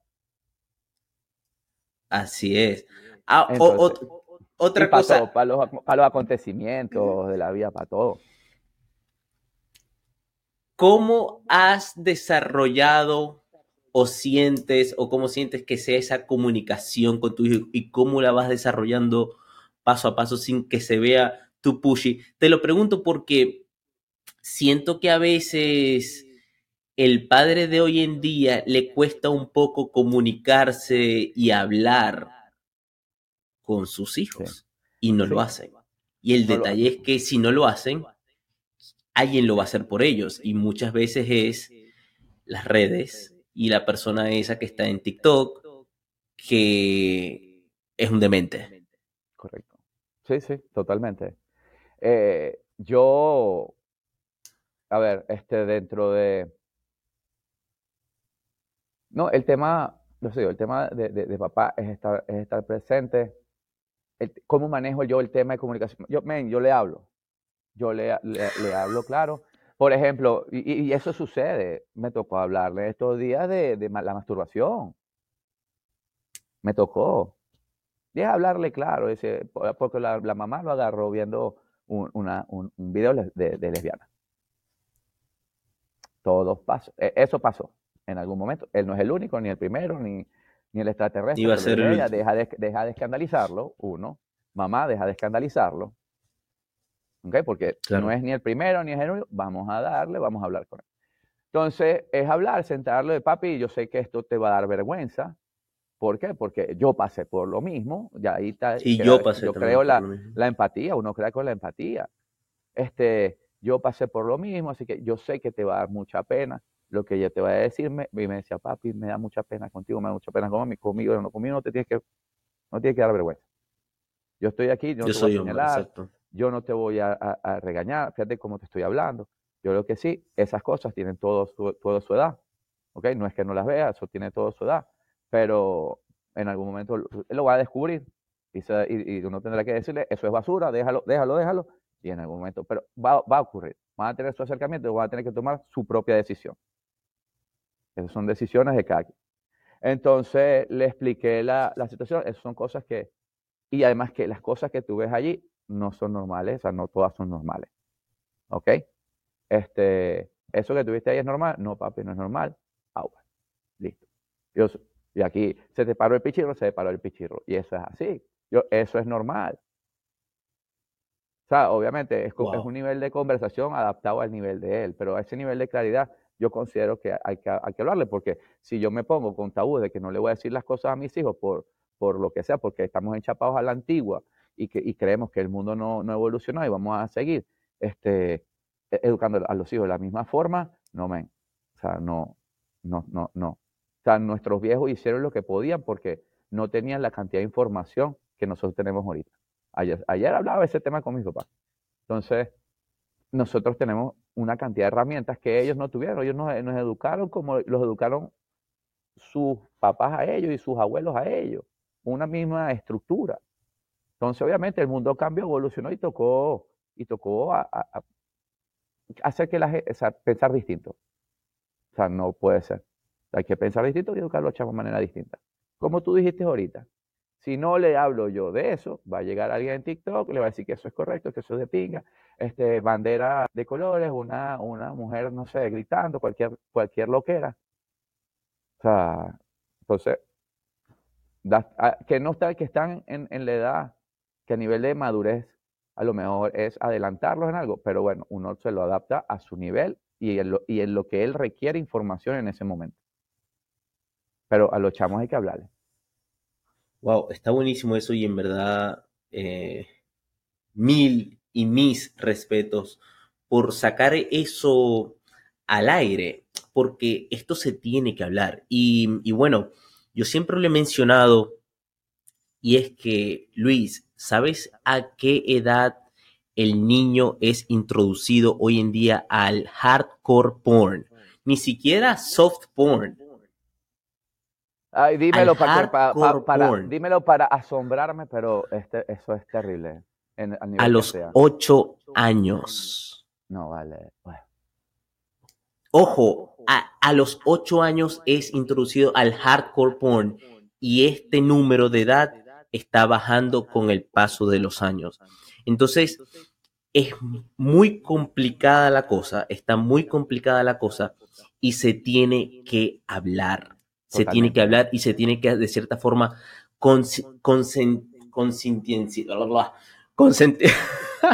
concientizar, concientizar al respecto del tema.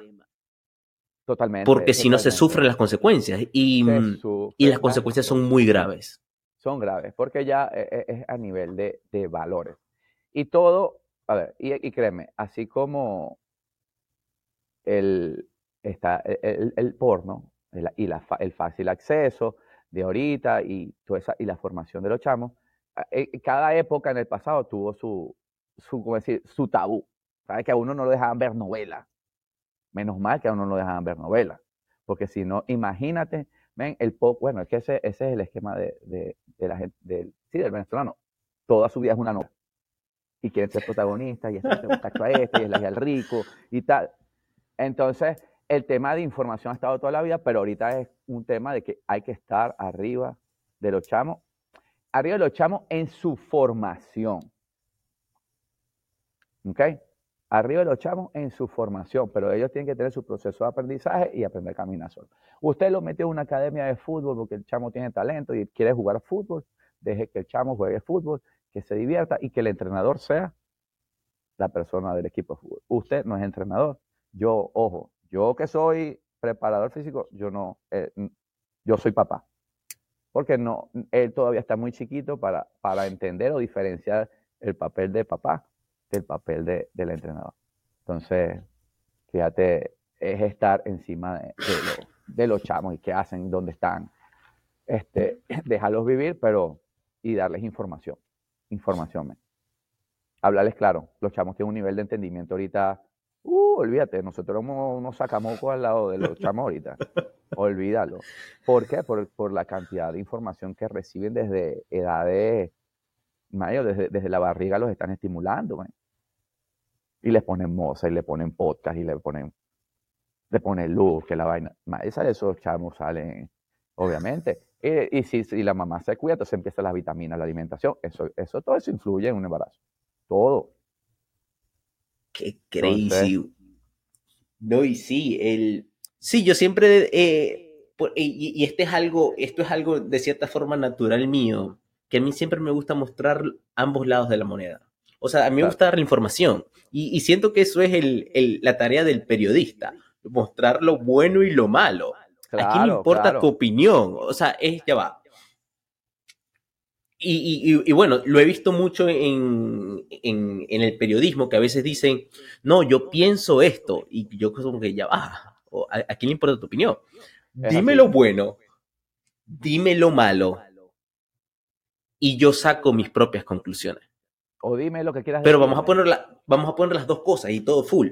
Ah, ok, que me faltaron unas cosas buenas, dímelas y yo las anoto, yo las pongo aquí. Ah, que me faltan unas cosas malas. Bueno, ah, pero ella va, pero no escondas todo lo malo, vamos a sacar todo lo malo. Entonces, entonces vamos a poner todo esto aquí y luego que las personas saquen la, eh, su propia conclusión. Tiene muchas cosas buenas y muchas cosas malas.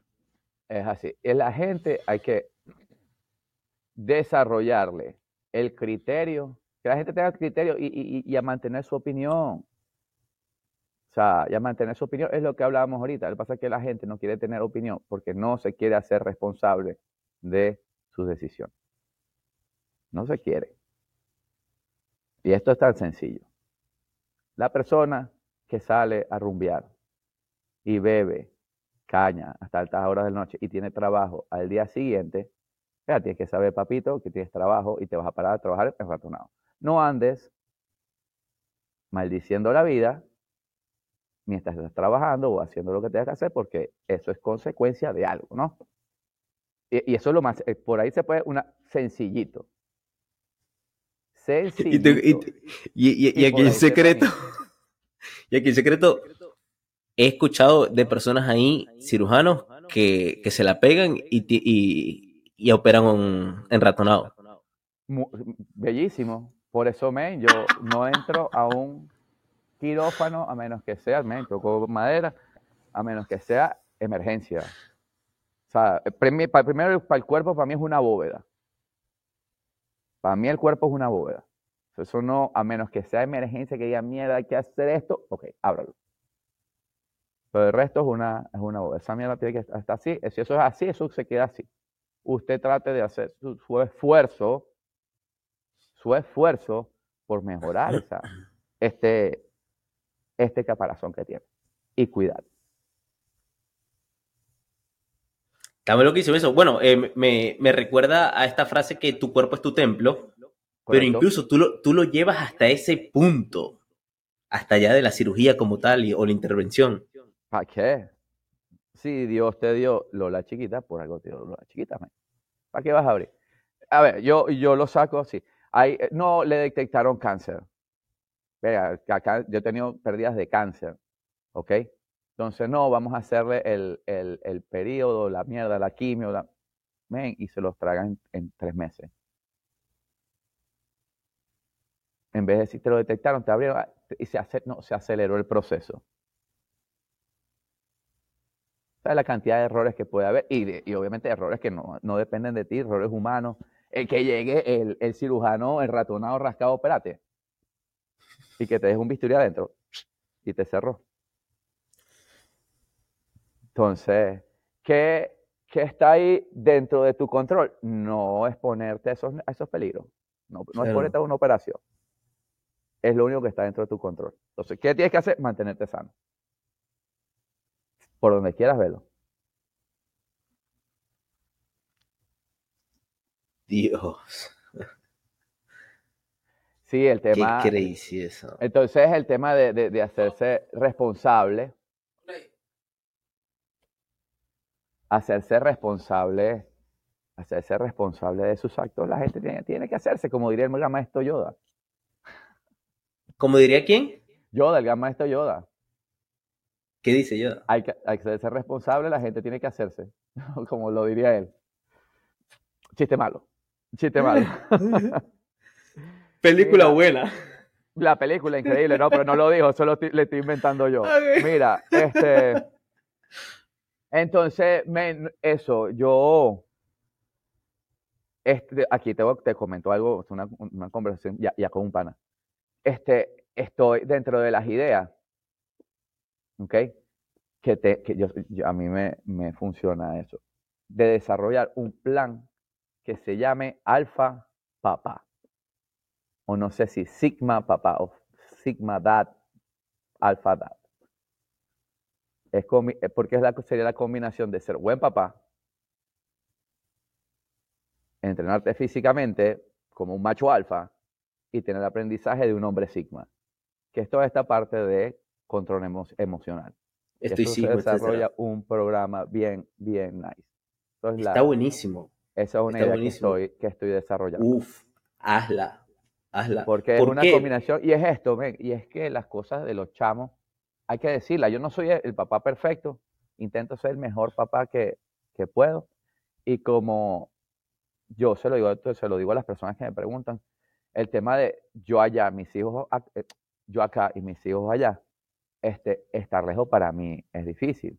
Entonces, ¿cómo lo has manejado? Vea, ¿cómo lo has manejado? En realidad, el tema de, de que saber que lo que estoy haciendo es lo correcto y lo que debo hacer para, eh, sí, para beneficio de ellos, eso eh, o sea, no, no me cabe duda.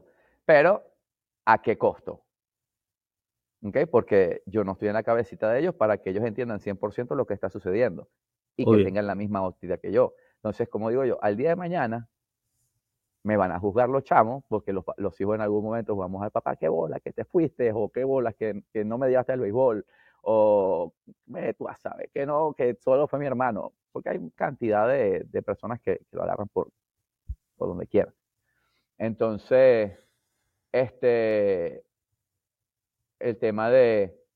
Ahora, de- pero ahorita tú tienes a tus hijos allá, acá, o tienes uno allá y uno acá, o cómo? O no, están los dos en Maracaibo.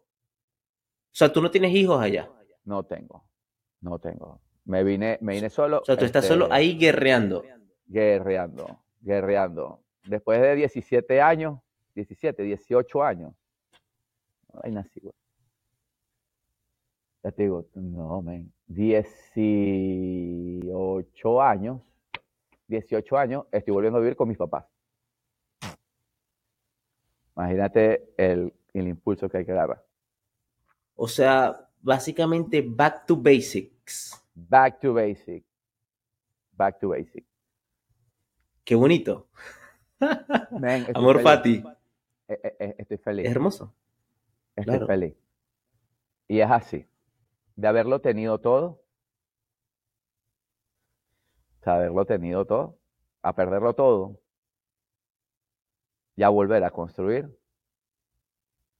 y estoy feliz. Estoy feliz, estoy orgulloso, amor fati. O sea, ya perdona, entiendes que todo lo que has pasado te trajo hasta aquí, hasta este preciso instante. Este, y que lo que está adelante mm, no sabes que viene. No sabes. Entonces, verga, ha sido ese, estar yo aquí y ellos allá, ha sido crecimiento. Ha sido, si lo veo de manera individual, yo, yo, ha sido una etapa de crecimiento. Obviamente, he trabajado mucho el desapego. ¿Ok? ¿Por qué? Porque obviamente los primeros meses mis hijos y mi esposa era una, una situación de que me hacían falta, pues. O sea, falta gra- grave. Entonces tú dices, ok, sé que estoy haciendo lo correcto, pero ¿qué vas a hacer? Entonces empieza el tema de desapego. Uno, eso, que los chamos, por ejemplo, en, cualquier momento se van a ir, pues. ¿Por qué? Porque es, ley de vida. Y ni Dios lo quiera, algunos, algunos falta, son cosas inevitables. algo que nosotros tenemos seguro es que en algún momento nosotros nos vamos a morir. Lo que varía es que nadie sabe. Pero eso es algo del día que nace, está, o sea, eso es algo seguro que va a suceder. Entonces uno empieza como a trabajar ese apego y es que no es que los dejé de amar, los amo con más intensidad, con más intensidad y, y, guerreo todos los días para, tenerlos acá pronto. Este, pero sabiendo que están bien. O sea, sin que, sin que me castigue a mí eso, que porque era, al final era castigarme. Y lo importante es el amor que yo les puedo dar. ¿Ok? Eso es lo, lo, lo importante en este, en, este, en este caso. Entonces, uno verá con, con Sí, y siento, y siento que dijiste una palabra muy, muy importante y es el saber que uno está haciendo lo correcto. Sí, sí siempre, siempre te van a juzgar por, por, por tu papá, tu hermano, tus hijos, todo. La gente que no conoce. La gente y que, no, entiende nada. La que no entiende nada, la que te juzga a través de las redes porque solamente ve lo que ve en las redes y no se sienta a hablar contigo, no se tiene, eh, eh, eh, sí, se sienta a conocerte. Te van a juzgar. Entonces, mientras tú estés, parte, hay que partir de esto, mientras tú estés contento, estés tranquilo y no afectes a nadie, go on. Son cosas que uno tiene que hacerse, o sea, no va en contra de mis principios, Bien. ¿Me va a cambiar mi forma de pensar? No me va a cambiar mi forma de pensar. ¿Me va a hacer dudar? Lo que digo mi hijo, ¿me va a hacer dudar? No. Sigue adelante. No dañas a los demás, importantísimo. Porque en el momento de que tú dañas a los demás, ya pierde. ¿sabes? Eh, eh, eh, no, no, no es una te buena metiendo Te estás metiendo en una buena no, no debería. Sí, porque hay que partir de que lo que lo que es bueno, esto es un, refrán estoico, lo que, si bien no todo lo que es bueno para la abeja, no todo lo que es bueno para la abeja es bueno para la colmena. ¿Sí? No todo lo que para la abeja es bueno, para la colmena es bueno. Y para prevalecer siempre la colmena. El equilibrio de la colmena. ¡Wow! Eso es un principio. Entonces, cuando uno va a tomar decisiones o lo que sea, tómatela en base a lo que tú crees. Que estés seguro que estás en lo correcto. Y Está súper eso. Y me recuerda. Bullshit lo que digan los demás. Me recuerda a una frase que me senté con el profesor Lombardi hace poco a conversar. Y él me dijo que él estuvo un momento en Francia, viviendo allá unos dos años. Y obviamente le fascinaba Francia, París, la Torre Eiffel, los cafés. Él me decía que él se sentaba ahí, o sea, él decía, este es mi sueño. Pero luego, él dijo, ya va. A mí me gusta el enseñar, a mí me gusta la política. Yo aquí no soy un ente activo para la sociedad. Es decir, yo como persona no influyo en mi comunidad, que es lo que a mí me interesa, a pesar de todo. Y últimamente él se regresó a Venezuela. Y luego, em, bueno, él ahorita está allá él, y yo tuvimos una conversación, creo que es en la primera, donde él habla de cierta forma, ok, tú tienes tu círculo familiar. Luego tú tienes tu círculo un poquito más arriba y últimamente tienes la comunidad. Entonces, ¿qué deberías hacer tú? primero, obviamente, estás tú. Pero luego él dice, y no, no, no me recuerdo si lo dice él o lo leí, a pesar que él lo menciona, pero es este principio que últimamente lo que te va a hacer sentir mejor a ti en el fondo, es hacerle bien a la comunidad. Incluso si tú sales dañado. Es correcto. Es correcto. A ver, si todavía nosotros pensamos que no estamos atados a un sistema global y que todo está escrito, o sea, que todo pasa por algo, o sea, esto es un gran plan, como lo dirían por ahí. ¿Ok? Este, sí, hay, hay desgracias que, que a veces son buenas para la, para la, la comunidad. A veces hasta lo malo es conveniente. Entonces, eso es mucho de, esta, de esta filosofía estoica. Obviamente, uno, nadie va a estar ligando lo malo. ¿Ok? Nadie va a estar, pero hay que estar. Lo que ellos, lo que se promueve es estar preparado también cuando lo malo pasa y aceptarlo. ¿Ok? Y ahí te ponen ejemplos muy, muy, muy crudos, que es, por ejemplo, la muerte, la muerte de un hijo, la muerte, o sea, son cosas que, que, que no estás ajeno, pueden pasar.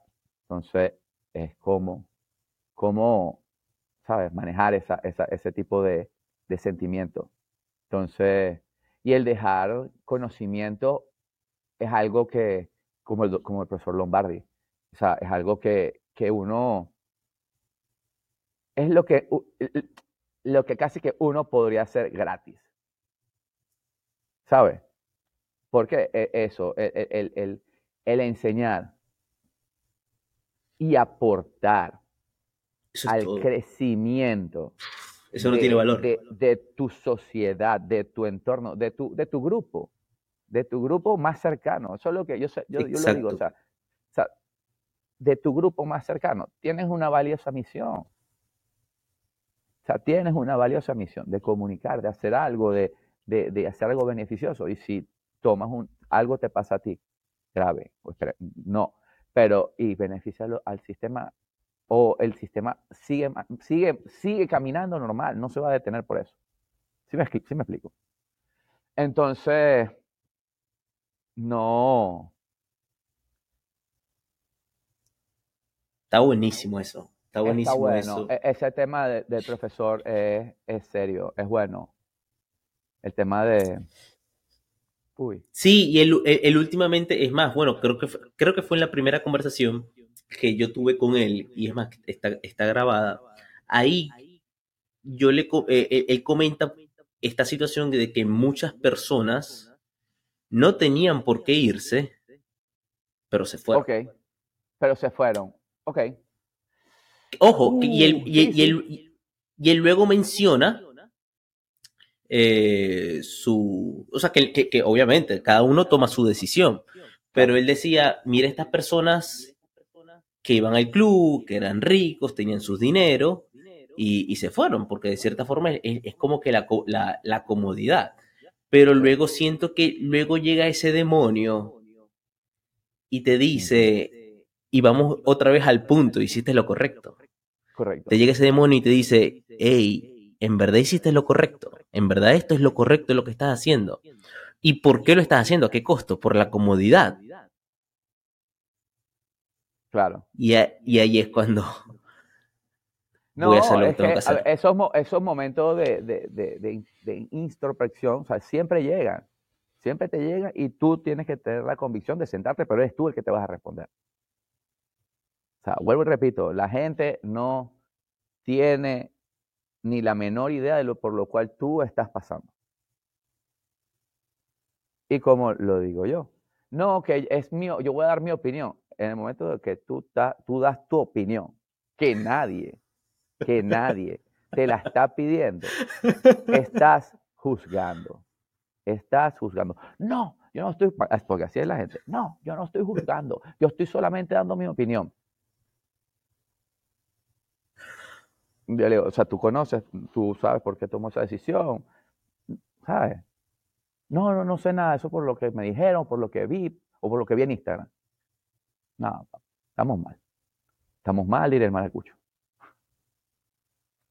Entonces. Sí, cito otra vez a Lombardi que, él, en la cooperación creo que él dice, porque él es una biblioteca. O sea, una biblioteca. Él es, él, él, es súper, en verdad, yo estoy súper agradecido de cierta forma. Es más, como que hablé con él porque yo le dije, hey, hay que ponerte a vender, pues, o sea, en las redes. ¿Tú lo porque yo siento... ¿Tú lo conoces de antes? No, lo conocí por los podcasts. No lo, no lo conocí antes y hicimos una muy buena relación. Cuando yo lo conocí, fui a su casa y todo, yo estudié con uno de sus hijos, con Juan Pablo, y fue a su casa en dos oportunidades. Pero el tipo es un caballero. O sea, era yo un chamo, un chamo en la, en la universidad. es más, si supieras que yo no he hablado con él sobre la filosofía estoica, a pesar de que él conoce las diferentes filosofías. Y siento que también eso, eso es muy importante, o sea, de cierta forma tener una perspectiva, porque una vez me preguntaron, ¿por qué, qué, filosofía es la que tal? ¿O qué filosofía es la correcta? Pero luego ya va.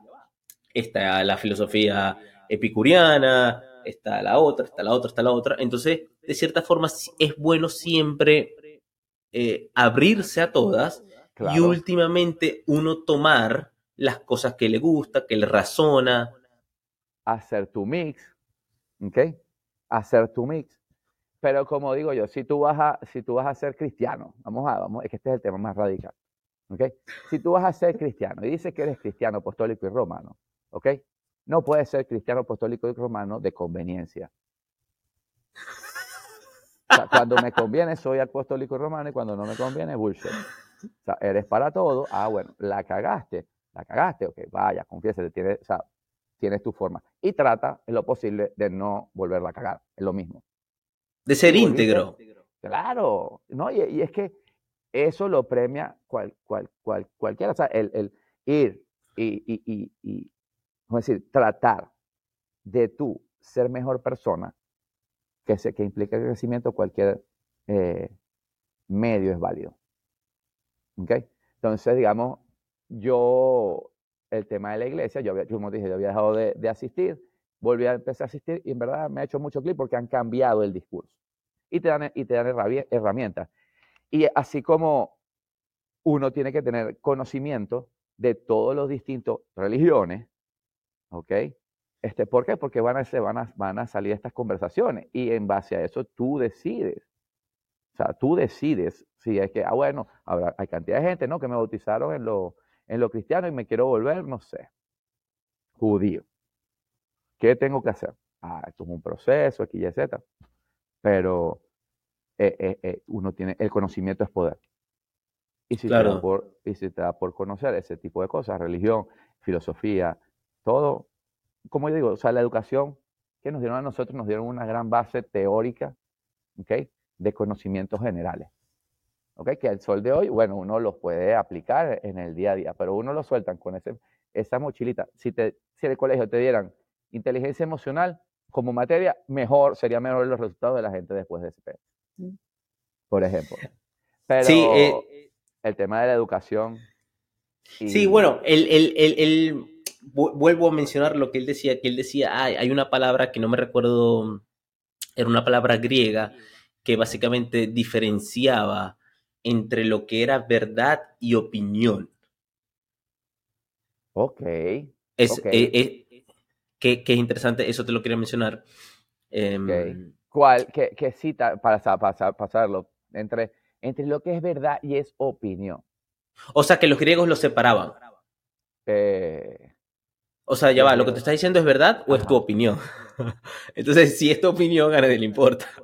ah, claro, es así, es así. Es que espérate, hay, hay, un, hay, un, hay un pasaje de ellos que Sócrates, que no, no, es, no era eh, estoico, este, él hace como que viene una persona a decirle algo de otra persona y él le dice, ok, antes que me digas cualquier cosa, le hizo tres preguntas. Eh, ¿es, útil para ti? Eh, eh, sí, le dice, ¿es útil para ti? Le dice, bueno, eh, no, no es muy útil. Ok, está bien. ¿Va a ser útil para mí? no, no va a ser útil para ti. Sinceramente, no, no va a ser útil para mí. Ok. ¿Te consta que es verdad lo que vas a decir? no, no, bueno, fue algo que me dijeron. Entonces, no hace falta que me lo digas. Sencillo. software. Entonces, si lo separan. Entonces, y por eso, el, el, el, a ver, si nosotros pensamos que somos dueños de la verdad absoluta, ese es nuestro primer error. ¿Ok? y yo soy, yo soy así y, probablemente yo no, no, a lo mejor por el mismo síndrome no exteriorizo, no soy muy fácil para abrirme y, y, y decir a veces lo que siento, ¿ok? Pero, este... Ahora, pero lo interesante es que eres, eres consciente de eso y te empujas a. Claro, claro, claro. Es que el primer, el primer paso es eso, estar consciente y tratar todos los días de, vaya, me voy a, me voy a caer, voy a tratar de ser mejor. Me voy a caer, me, voy a caer. Tú lo pusiste en estudiar en uno de tus posts, Ve, me caí a palo. Está bien, me voy a caer, pero ¿qué sucede? Vuelvo a mi ciclo y no, no pasó nada. ¿Okay? Eso sin poner, o sea, hay, pueden haber muchas cosas. Era el tema de, de de los chamos, los temas de la gente y las infidelidades. O sea, e, es, un tema de, por ejemplo, del, matrimonio cristiano, el tema de la, de la infidelidad. Un tema de decisión, por ejemplo. Es un tema de decisión. Y saber hasta dónde te vas a meter, si vas a hacer, qué coño vas a hacer y saber que hay consecuencias de tus actos. Todo ese peo. Entonces, en realidad... Está buenísimo eso. No, y sí, este... Mm, bueno, por ejemplo, yo tengo un grupo de personas que estamos de cierta forma como que unidos, una especie de comunidad, es más, la quiero, la quiero poner más grande. Sí, y de, personas que simplemente como que están en, esta, en, esta, en este ámbito de, superarse personalmente en todos los ámbitos. Correcto. Y esta persona eh, comenta, hey, me vi pornografía y me masturbé porque de cierta forma nosotros estamos en contra de eso. Ok. No, no lo vemos correcto. esta persona dice, vi pornografía y me masturbé. Y yo me quedé pensando, y lo primero que le dije,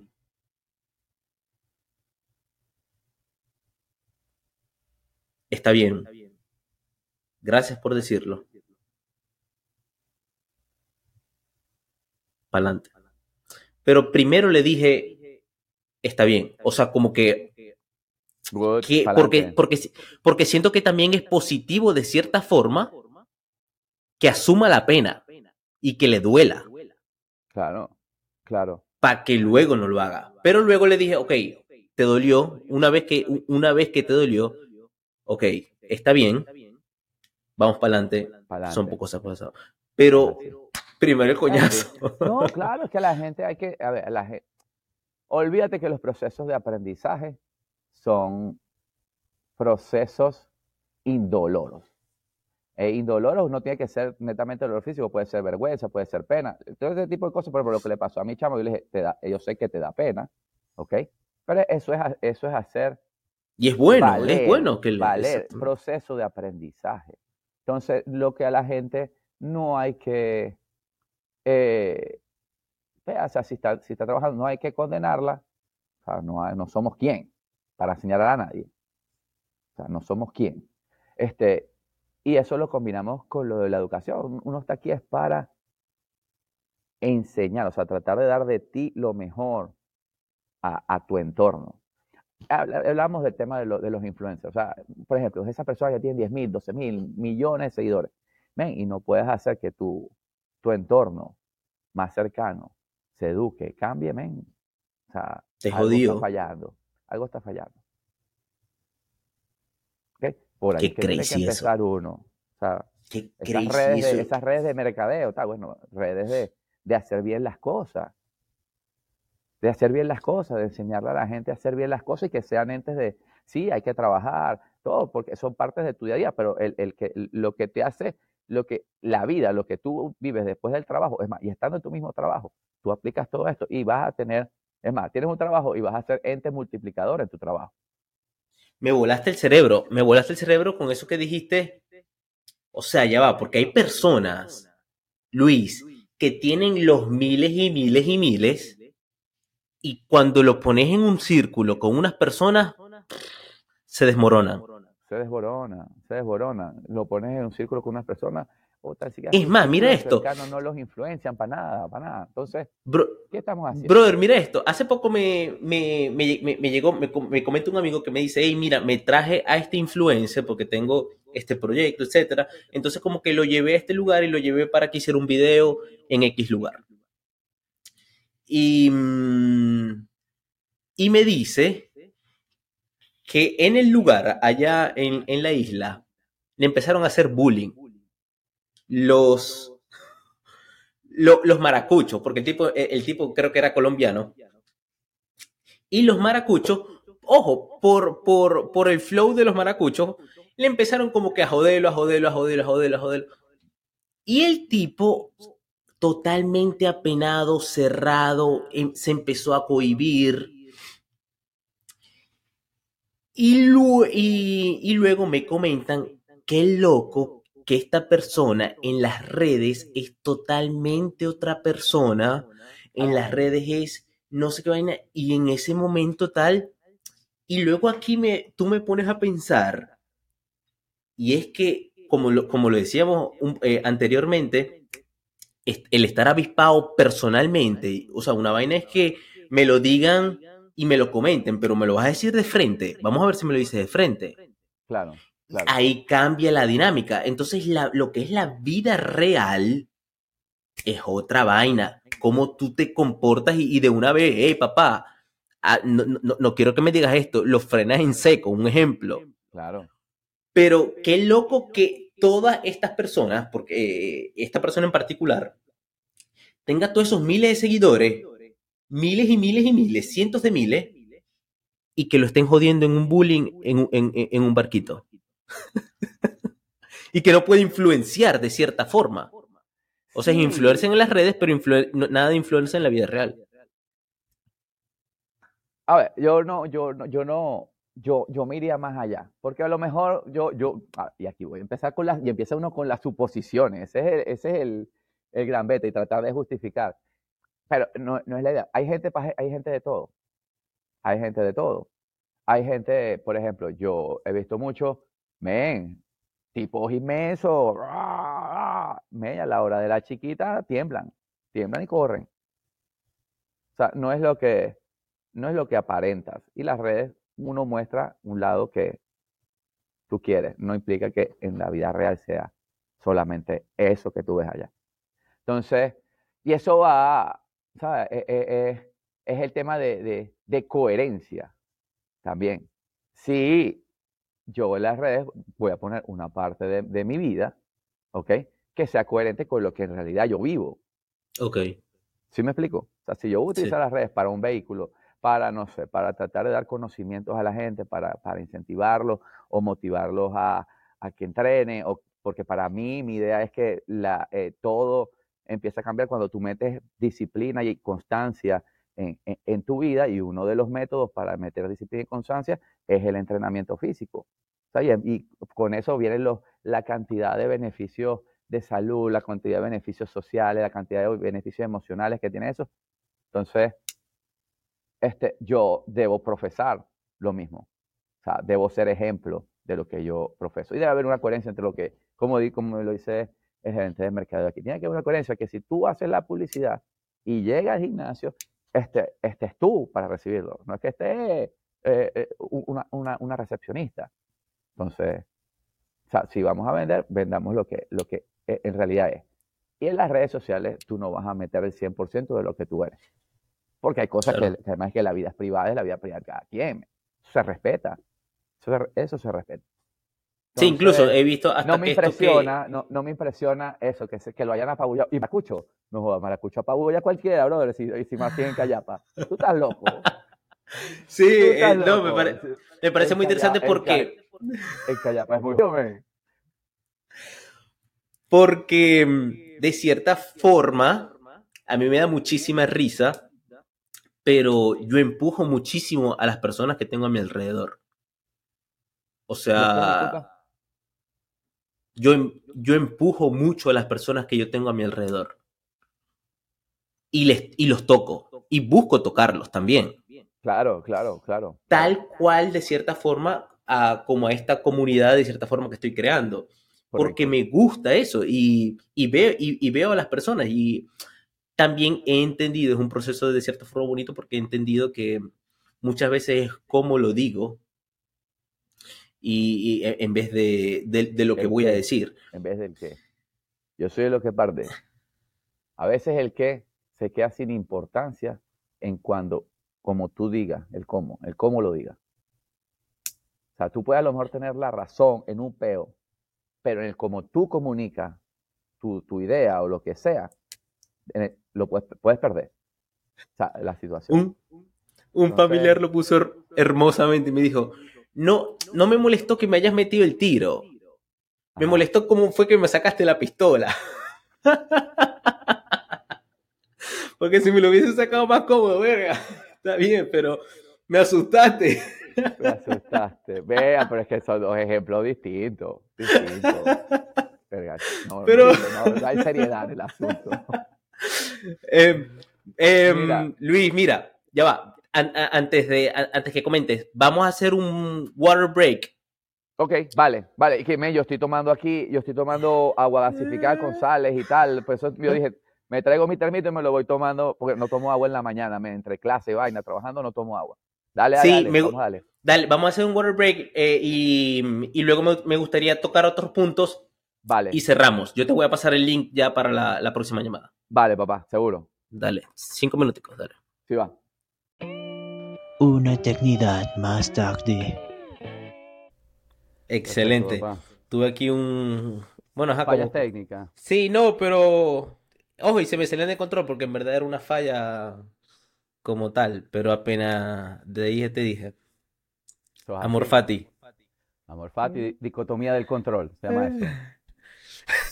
dicotomía del control. si supieras que serio? la apliqué hermosamente porque dije ya va. ¿Qué puedo hacer? Pero me alegré al menos que era algo que no podía controlar, porque yo dije, eh, estaba confundido y empecé a llamar, ya va. Ah, ok, no lo puedo controlar, listo. Eh, let it go, de una vez se alivia. Eh, son cosas sencillas que uno puede practicar y, uno se alivia. Entonces, imagínate si uno lo hace del día a día, se va practicando y cuando llega a lo mejor los eventos que todo el mundo va a pasar, ajá. Mire, mire este caso, hace poco estaba hablando con un amigo y de repente el amigo me dice, no, ¿qué tal? Que tengo una vaina en la rodilla y, y el doctor me dijo que pudiese ser esto y esto y esto y ando súper preocupado. Y yo le dije, ya vaya, vaya. Ya te hiciste la resonancia. Ya te hiciste una placa. Ya No te preocupes. Claro, mira, eh, eh, eso El estrés es, es preocupación por el futuro. ¿Sabes lo que es el estrés? Empiezas a pensar over, over, sobrepensar las cosas y empiezas a imaginarte escenarios y así va, haciéndote un película. bueno, para que sepa, nuestra mente no distingue. O sea, nuestra mente, sí, nuestra mente no distingue entre lo que es realidad y lo que es ficción. ¿Ok? Por eso es que a ti cuando ves una película de terror que tú sabes, ¿ok? Que, que es mentira, la frecuencia cardíaca te eleva, hay mayor segregación de adrenalina, todo eso, igual. El, cerebro no distingue entre lo que es verdad. Por eso tú empiezas a pensar en, en vainas en futuro y que te salen mal, vas para abajo. Y, como dice Seneca, aquí citando a filósofo, dice, muchas veces la imaginación eh, como que supera la realidad. Básicamente, parafraseando su, su quote, dice que muchas veces nos preocupamos por la imaginación porque le dejamos volarla y a lo que enfrentamos en la realidad en verdad no es nada. Es correcto. Nosotros nos, nos imaginamos el peor evento. ¿okay? Fíjate que eso es lo que sucede con el, el amor fátino. Y eso se llama, es una práctica. ¿ok? También. El exponerse e imaginarse el peor escenario, lo más terrible que tú puedas vivir o sentir lo que puedes sentir en aquel momento, internalizarlo y después volver. Y eso te prepara para cuando llegue ese evento, sea de menor magnitud. Entonces, donde llegaban los tipos eso. Sí, y, lo loco es que era hace más de 2000 años. y, son los mismos problemas de hoy. Tres son los mismos problemas de hoy. 300, 300 años antes de Cristo. Data. Entonces, son los mismos problemas de- del día de hoy. Pasa que, a ver, como digo yo, no. Cada, cada quien encuentra o busca, busca, se le despierta y empieza a buscar su, su, su norte, pues. Entonces, nunca es tarde para caer en esto. Luis, quería retomar eh, de nuevo con la conversación y mm, me preguntaba más o menos cómo sería tu día ideal. Amanecer vivo ya es, ya, ya hay que agradecer. O sea, si es por eso, hay que agradecer. Ya amanecer vivo es ganancia. Y pararse y agradecer. Oh, pero el día sí que yo diga ideal, ideal. Oh, my, my God. O sea, de, de- no sé. Pararme, abra- abrazar a mis hijos, entrenar, desayunar rico. O sea, no sé. Tengo demasiadas cosas. Ahora, ahora, y tocando ese punto, me gustaría saber de cierta forma también como que tus hábitos o cómo es un día eh, típico en, en- en tu vida. Ok, eh, a ver. ¿Tienes una especie de ritual, hábitos? Sí, normalmente, a ver, y son, yo me despierto a la misma hora, o sea, ya, ya sin necesidad de, Qué bueno. de, de reloj, siempre pongo un, ba- un backup, porque uno nu- nunca sabe, este, pero ya me levanto sin, sin eso, eh, sin, sin despertador. Normalmente trato tres días a la semana de hacer estiramiento, ¿ok? Al levantarme, dedicar 17 minutos, 20 minutos a lo que es el estiramiento y, y- y respiración. O sea, lo consigo a través de yoga, sencillamente estirando. ¿ok? O- Obviamente a mi edad, bueno, sí, a mi edad, eh, eh, la parte, de- yo hubiese dicho, si a mí me hubiesen dicho y saber todo lo que yo sé esto antes, ¿cuántos problemas no me hubiese ahorrado? En el sentido de, de eso, de físico. Entonces, bueno, hago eso dos, tres veces a la semana, dependiendo si no tengo chance por Y, porque tengo que, que llegar a dar clase a las 9 y 20, estiro a esta hora, por, por lo general. Este, doy clases toda la, toda la mañana, una parte de la mañana, después entreno a todas estas, dependiendo en la época que esté. ¿ok? Por ejemplo, si estoy en preparación para una competencia, desayuno. Ok. ¿ok? Desayuno en el transcurso de la mañana. Si no estoy en, en- en competencia, por ejemplo, ahorita acabamos de cerrar la temporada, ya eh, hago fasting. Me da ese toque de, de energía y me, y me gusta, ya me gusta en verdad alternar mi alimentación entre, bueno, mi alimentación es en base a macros, ¿ok? A macronutrientes. Este, ¿Por cuánto tiempo hace fasting? eh, dos Por meses, general. tres meses. No, pero eh, horas. Ahora, 16 mínimo. Ah, ok. Interesante, 16 mínimo. Es más, llego, a veces hago los entrenamientos de, de los días, lo hago en fasting. ¿Ok? Es como una forma. Eso lo alterno, pues a veces entreno, este, y después de la tarde vuelvo a, a trabajar, a, a seguir dando clases. Y el- yo soy un tipo noctámbulo toda mi vida. ¿ok? Eh, he sido noctámbulo. Este, entonces yo en la noche aprovecho, aprovecho esa parte como para la parte creativa de leer. Este, ponte que yo salga de aquí y llegue a las 10 de la noche a la casa, yo fácilmente hasta las 12 leo, eh, trabajo en la computadora, hago eso y después me duermo como a golpe de una. Cuando dices noctámbulo, ¿a qué te refieres? Que soy de las personas que funcionan más de noche Ah, que de día. O sea, eh, hay eh, eso, los ciclos circadianos y todo eso. Yo soy una persona de que desde niño, de, mis papás peleaban conmigo porque no era que no estudiaba, es que estudiaba de noche. Qué O sea, pero loco. yo no dejaba de estudiar. O sea, yo iba a jugar a béisbol, estaba en la calle, o sea, eh, que haciendo cualquier vaina de atletismo, lo que sea, y yo llegaba, me bañaba y empezaba a estudiar ocho y media de la noche hasta las diez y media, once, y me acostaba a dormir, así. Yo Y nunca te y, chamo de... y- y- y te sientes fresco, o sea, te sentías fresco aprendiendo. ¿Te gusta aprender en la noche? sí, a me- eh, eh, eh, sí, como tenía en ese momento la facilidad de, de, o tengo esa facilidad de aprendizaje en la noche. En el día soy como mi- mis hijos me dicen que no soy una morning people, o sea, no soy el que amanece de, "Oh". O sea, no. Entonces, este, me, sí, e- es como mis mañanas son más sobrias, o sea, son más de, de trabajo, enfoque, papá, organizar, ya la de la, la noche sí es como más, más relajada. Ahora te levantas, estiras, eh, por lo general entrenas en la mañana. Por lo Ok. general entreno a esta hora, mediodía. Ahorita mi, Ok. mi hora varía dependiendo también de la, de, de- Del de- trabajo. sí, del trabajo. Pero entreno por lo general una hora al día. O sea, mínimo, mínimo, mínimo una hora al día. ¿Ok? Por ejemplo, ahorita que estoy saliendo de, de la- de lo del, de los cuartos de final. Entonces voy a empezar a entrenar una hora, hora, hora y media al día, basado en fuerza. Basado en fuerza y construcción muscular, eso lo voy a llevar al cabo de ocho semanas aproximadamente. Y después ahí vuelvo a meter, obviamente todo eso va en paralelo con ciclos de, de, de capacidad aeróbica o, cardio intercalado diario. O sea, vamos a trabajar la base. Yo soy mucho de trabajar la base. Cuando las bases están Claro. Al tope, ok, nos complicamos la situación. Eh, entonces, en estas cosas del fitness, si es competitivo, ok. Si es por salud, las combinaciones son in- in- infinitas. Infinitas. Entonces, bueno, yo ahorita voy a hacer ciclo de fuerza y, y estructura muscular y después, eh, al cabo de los ocho semanas, volvemos a un ciclo de, de más, más dinámico.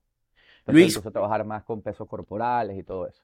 ¿Cuál sientes que sea o que sean esos hábitos que de cierta forma te dan una delantera en tu vida personal? Esos que eh, por los que estás agradecidos y los tienes. Yo, sinceramente, la, la- disciplina y la consistencia. O sea, desde niño, desde niño, yo he sido un chamo en el cual lo que eh, me he puesto como meta, este, lo, lo, lo he alcanzado, ¿ok? Y por el sentido de eso, de, de disciplina. O sea, un chamo que por estructura mental fui así, o sea, toda la vida disciplinado. Si era atletismo, era atletismo, y si había que ir cuatro veces a la semana, yo iba las cuatro veces a la semana, no tenía problema. Este, fíjate que para estudiar son cosas de hábito que forman la personalidad de la gente. Yo no estudiaba de día, pero yo estudiaba. Yo le decía a mis papás eso, en aquel momento decía, pero ¿qué tal? ¿Qué estudié? Yo, pero espérate, ¿cuál es el problema? Estoy estudiando de noche. Y estoy estudiando de noche y me trae resultados. O sea, Claro. está, salía bien en el colegio. O sea, eso es lo que en realidad Era. era, ¿sabes? Y, y, y- y resulta que y acontece que mi hijo salió igual. Entonces tú lo ves que él en verdad súper relajado y él le, le, le- le facilita estudiar en la noche. Yo era de las personas de que si me ponía a estudiar a esta hora, pasaba una mosca y se veía la mosca y tal, pendiente de la mosca. Entonces yo busqué mi forma de, de, de, ¿cómo decir eso? De lograr ese objetivo que me pusieron en aquel momento, que era salir bien, ¿ok? Pero con mi fórmula. Entonces... Qué súper, qué interesante. Sí, entonces es un, es un,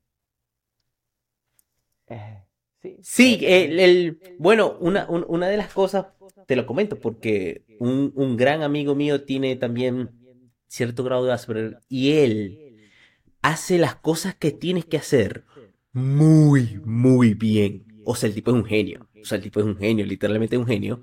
sí, Y cuando se enfoca, y...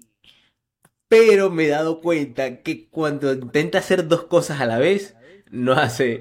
Pero me... No, no, to- no, totalmente, total- lo entiendo perfectamente. Y me da mucha risa porque hasta, hasta yo de cierta forma soy así. Y, y creo que hasta como que el humano es así. O sea, brother, no podés hacer dos cosas a la vez. O sea, no no vas a hacer una. tan, a ver, tan fuerte es que no puedes hacer una, que cu- cuando tú estás en, en manifestaciones, ¿ok? A ti te mandan a hacer las manifestaciones en voz alta, ¿ok? ¿Por qué? Porque es la única manera de que tú te enfoques. Tú no estás ahorita hablando y, y tu mente está pensando en otra cosa. Tu mente está pensando en lo que tú estás exteriorizando.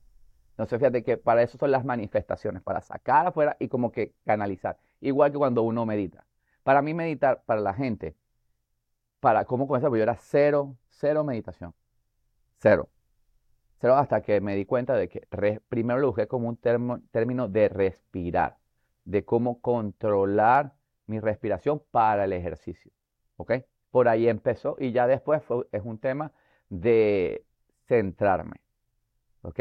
De esos siete minutos, diez minutos, porque no, yo no duro más de allí este, es de centrarme en la respiración y por lo menos yo me centro mucho en lo que es el recorrido de, de- del aire dentro del cuerpo, hacia dónde lo llevo, hacia, hacia, hacia qué, por lo menos el tema de la de la espalda, yo dirijo esa energía que entra en el aire, la dirijo hacia esa zona y, y- relajo la zona. O sea, utilizo mucho la, la- la respiración para centrarse en el momento, eso es lo que se llama conciencia plena, el momento de respirar, eh, o volver voluntario un acto involuntario.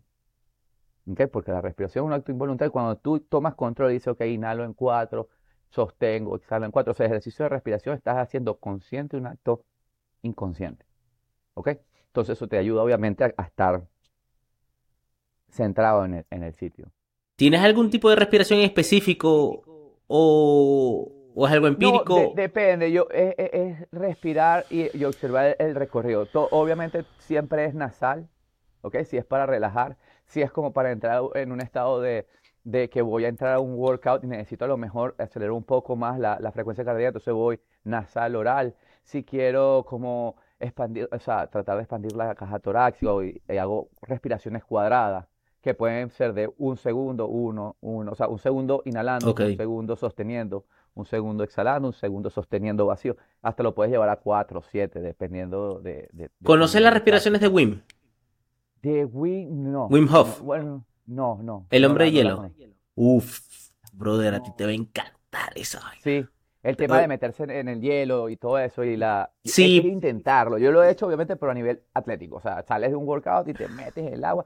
Yo le dejo las palmas de las manos y los, las plantas de los pies, pero yo me meto hasta aquí y es la única manera que yo No, a ti te va a encantar, pero Wim, el método de Wim consiste en hielo, mentalidad y respiración. Ok, Mucha gente ve el hielo porque el hielo es lo que llama la atención, el tal, tal, show. Pero Claro. tiene su base de respiraciones y las respiraciones son una locura. Estoy, es más, estoy súper emocionado por pasártela porque sé que te van a fascinar. Eh, pa- pásamela, yo leo, o sea, eh, obviamente, es lo que digo. En los deportes evolucionan y todo este tema de este o, o bienestar evolucionó y de la pandemia para acá evolucionó de una forma mucho más rápida, porque entonces ha hecho que la gente tome conciencia, quería ser mayor. Después de pasar una pandemia, todo el mundo debería estar de cabeza haciendo ejercicio o haber cambiado su vida, su forma de pensar. Pero bueno, la gente que lo hizo, ok, tiene muchas más herramientas. Es decir, ah, bueno, vengo para el gimnasio, pero resulta que acontece que también me enseñan a respirar. O sea, yo aquí les enseño a respirar, cómo moverse de manera eficiente a través de la respiración y cómo esa respiración los ayuda en su, en su performance. ¿ok? Quiero aguantar más, coordinen respiración, controlen la respiración. Si ustedes controlan la respiración, pueden, su frecuencia cardíaca, sí se va a ver un pico, pero lo van a regular. O sea, es muchas cosas así. Sí, que- es, her- que es- une. es hermoso y, siento que... Sí, y, y también siento que el tema de compartir conocimientos e ir creciendo todos más rápido y mejor. Siento que eso es muy bonito. Carlito, el tema, yo lo, yo, yo lo digo hace mucho tiempo, ¿ok? Que el aprender es la mayor eh, herramienta que tenemos. O sea, el conocimiento es poder. Y lo hablamos, creo que en, en- en- en unos minutos atrás, este, que hasta uno de las situaciones malas, o por ejemplo, de los jefes malos, porque uno trabajó y tuvo, tuviste jefes muy buenos, de los cuales aprendiste cosas muy buenas, y tuviste jefes malos. Entonces, no, y toda la gente dice, "El jefe malo, no aprendí nada. Claro que aprendiste. Por lo menos aprendiste a lo que no querías hacer. Al- por lo menos aprendiste a- algo que tú dijiste, verga, yo como este tipo no voy a hacer. Te estás aprendiendo, men.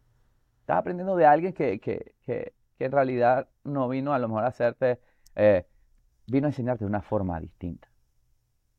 Vino a enseñarte de una forma distinta. Que por ahí no es, que es mucho, que, que, que, que es un, que es mucha información también. No, no, espérate, es que, es que tú, a mí me hubieses dicho esto también a los 25 años y, y digo, ¿qué es esto? Son temas, es- para mí son temas de, de madurez y la madurez le llega, como lo dijimos ahorita, distinto a cada persona. Y cada persona busca su manera de ser feliz. O sea, como A cada quien le toca limpiar lo que tiene que limpiar, cuando le toca limpiar lo que tiene que limpiar. Cuando- es así. Es así. Entonces, es un, eh, son, son temas, marico, increíbles. El tema de enseñar, lo hablábamos ahorita, enseñar y que tu legado sea enseñar y ayudar a la gente. No hay mejor legado que tú salgas y, y, y, ¿verdad? la gente tenga cosas buenas, positivas que decir, de los que se dedicaron a, a- conocerte. Y que tú tengas la, posibilidad de tocar y cambiar gente para mejor, o sea, para que crezcan en uno, en dos, en cien, en dos mil, y que esa gente sea feliz. Eso es, eso es de privilegiado. No todo el mundo tiene, tiene ese toque. Te lo digo porque, obviamente, con el tema de entrenamiento físico y metiendo esta parte de mindset, de, ¿sabes? Mucha de la gente que tú le cambias la mentalidad. Y como le dijiste, uno se vuelve eh, ejemplo vivo de lo que si tú pregonas y hay gente que te sigue, tú tienes que ser consciente de la responsabilidad que tiene. Lo dijo un sabio. A ver si te acuerdas de esta cita. Ajá. Ajá. Un superpoder requiere una gran responsabilidad, si no me equivoco, así. Todo superpoder este, conlleva una gran responsabilidad. Se lo dijo el tío Ben a Spider-Man. Para que vea. Algo así le. Sí, dijo, sí. "Ah, Todo superpoder conlleva una, una gran Gran responsabilidad. responsabilidad. Entonces, si tú tienes el poder de llegar a la gente, influenciarla, este, y tratarlos de, ¿sabes? De influenciarlo, que sea de la manera positiva, que, que sume siempre, ¿ok? Con las herramientas que sean, no todos somos iguales, no todos estamos hechos para, para pensar de la misma forma, eso es lo, lo divertido de, de esta vida, que no todos pensamos igual. Y lo que sí tenemos que aprender es que no somos dueños absolutos de la, de la verdad y que, y nada, que hay que respetar a la gente, man, su forma de pensar, todo eso. Ah, hay lo que eras que no hay que apoyar y cero respeto, pero, ¿sabes? En, en, en sentido individual, de coherencia, de que no dañes la sociedad, este, que no dañes a terceros, todo está bien. O sea, ahí uno puede seguir. Qué curioso eso. Y, y mira, lo, lo interesante que es que, que de cierta forma tú me influenciaste a mí incluso sin saberlo. Sin saberlo, eso es lo mejor. Fíjate, tú, tú tenías, eso fue que casi 10 años atrás, entonces tenías 17 años. Yo tenía 35 y fíjate, compartimos en Caribe un tiempo y después nos vimos en una foto. O sea, ahí, ahí. Sí, incluso ahorita que lo veo, hay era este. personas que me lo han dicho, marico, yo a ti te veo y te, o sea, como un gladiador, tú eres mi patrona a seguir, o sea, me lo han dicho personas acá, eh, chamos con los que ya tengo mucho tiempo trabajando y, y- y era de manera inconsciente, sea, yo trataba de hacer lo mejor que yo podía como persona, como profesional y de esa forma, ahora, eso es la gran diferencia, que se, que se hace las cosas de una forma más consciente. Ah, ok, tengo esta facilidad, tengo este talento de, de tocar gente a través de la palabra, de, de- de- a lo mejor no a través de una pantalla, sino forma más, más física. Soy viejo a la, a la antigua, o sea, soy todavía de hierro a mola hierro, hierro afila hierro. Entonces, ¿sabes? Entonces, eh, eh, uno debe aprovechar eso y, y dar su mensaje. Uno, así como, como, como persona, como ser superior, como cristiano, es liderar con el ejemplo. ¿Ok? Nosotros, para los cristianos, tenemos un, un ejemplo a seguir de perfección. Hay un solo ser perfecto y único que vino y nosotros mismos, lo, por cierto, estamos conmemorando ahorita este, su, su, su pasión, muerte y resurrección. Este, entonces dio la vida por amor, mételo el nivel de, de amor que debe manejar y con un propósito. Porque él sabía para dónde iba, todo lo que iba a pasar. Y con todo eso, tú, eh, por amor. Sí, casualmente es estamos, desintere- desinteresado. estamos en Semana Santa. Estamos Eh, en Semana Santa. lo conecto, lo conecto con, con un tweet que lancé hace poco. Y, y tú lo mencionaste, que era a veces somos cristianos cuando nos conviene. Y, y, y me da de cierta forma risa porque eh, trato, eh, yo trato a veces de los, en, en los tweets decir verdad, no tanto Sí, opinión. Y a pesar que juego un poco también, porque sabes que a veces la polémica es, es lo que te hace compartir Correcto. y que envíen y que La últimamente llegue el comparte más. La gente comparte más de la polémica que de, de un, pe- de un mensaje. Es, es crazy, es muy loco. Pero la gente genera más interacción, la polémica, que, que un aprendizaje. Y, como lo, que, como- lo mal que estamos. entonces comentaba como que básicamente que veía estas personas cristianas que utilizan Semana Santa para ir a pegársela y para ir a... No, Que, ojo, que es a reflexionar. O sea, es, una como que... hay- hay que- no, no es criticar, no es Exactamente. señalar. Es una invitación No, a reflexionar. es invitación. O sea, hay ge- la gente. A ver. Eso también, el cristianismo va con, con la madurez. ¿Por qué? Porque cuando a ti te, te meten, o sea, tú dices que sí, o tus papás dicen que sí a través del bautismo, ¿ok? Que eso es lo que dicen. Nadie me, nadie me preguntó que me bautizaron. A nadie- o sea, a ti ni siquiera te preguntan tu nombre, Mm. ¿ok? Entonces, te involucraron ahí, tú con tus criterios resolviste, si me quedo, que si te quedas, trata de ser coherente, Claro. coherente. Entonces, tema de, de- de- de la, de la religión eh, va, va atado mucho a lo, a lo que es la, La crianza y esas cosas que te, que te, que te, que te inculcaron de chamo, que te inculcaron. Y obviamente conoce y, te, y tu fe, que es lo que, que eso es lo que se basa la religión, ¿viste? En, creer ciegamente, ¿ok? En un ser superior, o sea, Dios y, y que nos mandó a su Hijo. Entonces, es eso, ¿cómo lo conmemoro? ¿Cómo, cómo lo conmemoro en realidad? Es ir yéndome para la playa. Ojo, yo me fui muchas veces. Me fui muchas veces y también pasé a lo mejor lo, ¿cómo decir? La, las misas especiales en, Semana Santa metido, porque mi abuela me llegaba, mi mamá me llevaba y lo, nos eran misas de tres, cuatro horas para... Ambos mundos. Claro, entonces cuando era, a lo mejor había una fe, una, una instrucción en la iglesia más de, de fe que de, que, que doctrina, ¿sabes? De, de, aprendizaje. Como ahorita, ahorita como digo, el, el, mensaje de la iglesia ha cambiado mucho para mí. interesante llegaba y te sentaba y te daba la vida de Jesús y te hacía la lectura. No, no, no, no, no. Ahorita tú vas y te sientan y te dan reflexiones que puedes aplicar al día a día. Tal como el estoicismo, casualmente. Tal cual como el estoicismo. Son aprendizajes que tienen millones, miles de años y al sol de hoy cada quien va descubriendo le va, o le va tocando. Eso cada, cada quien tiene la oportunidad. Y le tocará. Le tocará. Ojo, y, eso no, no implica que uno deje que yo sea católico este, no implica que yo deje de aprender, ¿ok? Porque es donde viene la empatía.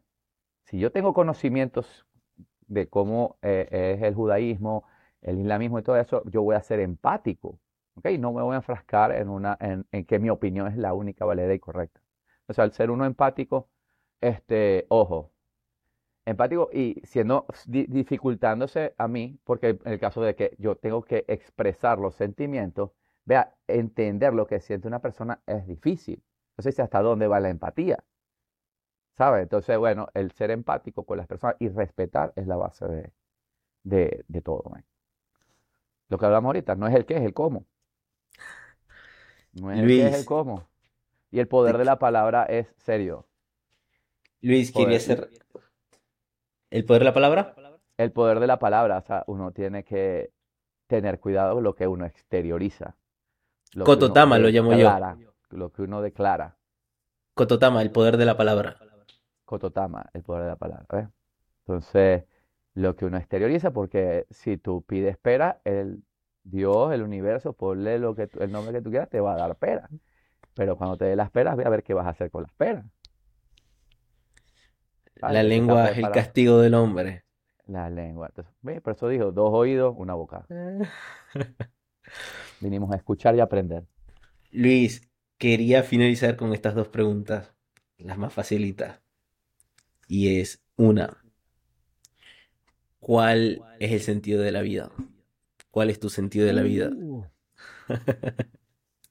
Facilita. te guardaste esto para el último. el sentido de la vida, sinceramente, es ser feliz.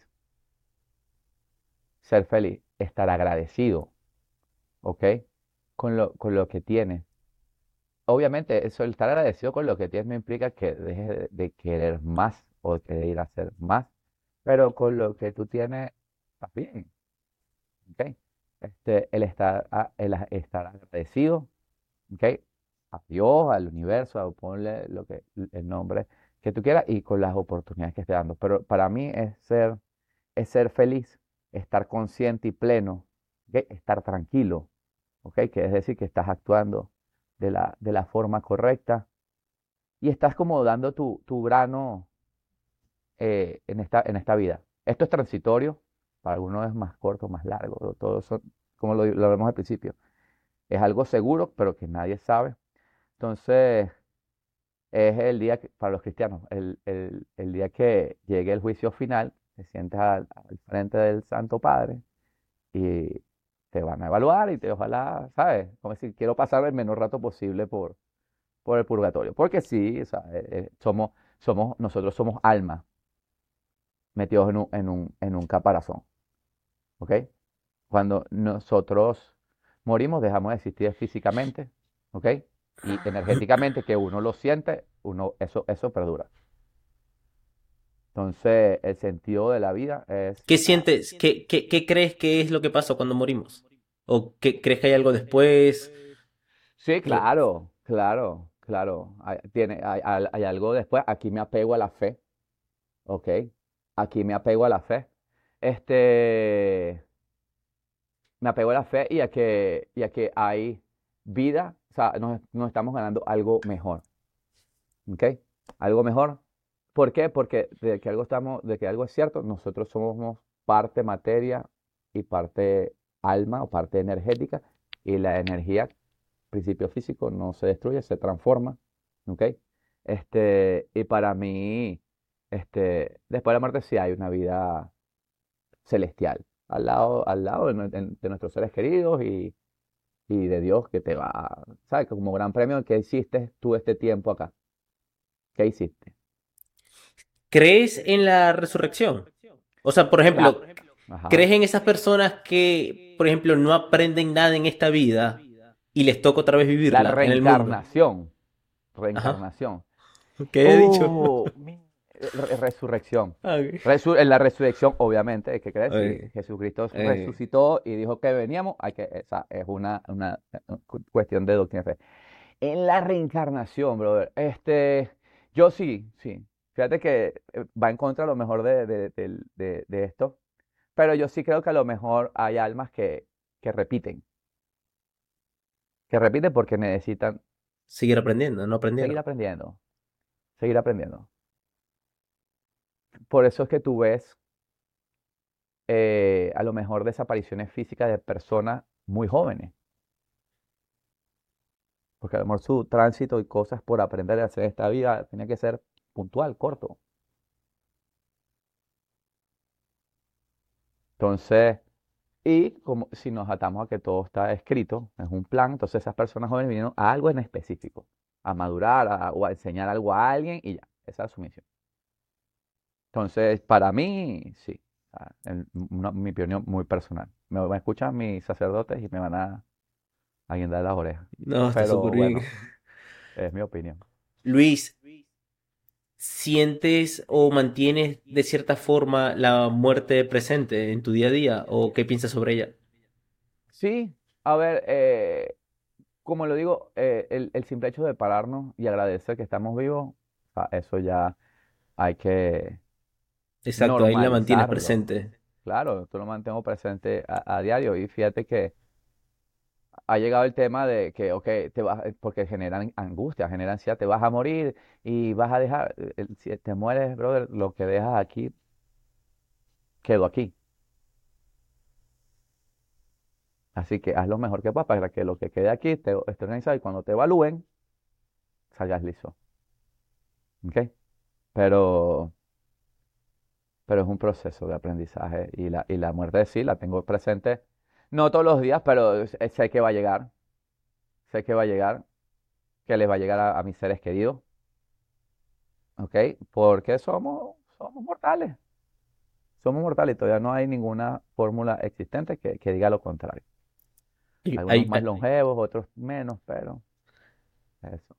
hay una frase de Musashi, si no me equivoco es él, un samurái, y dice, "S- hay mucha gente estúpida que ha muerto y no creo que yo no pueda.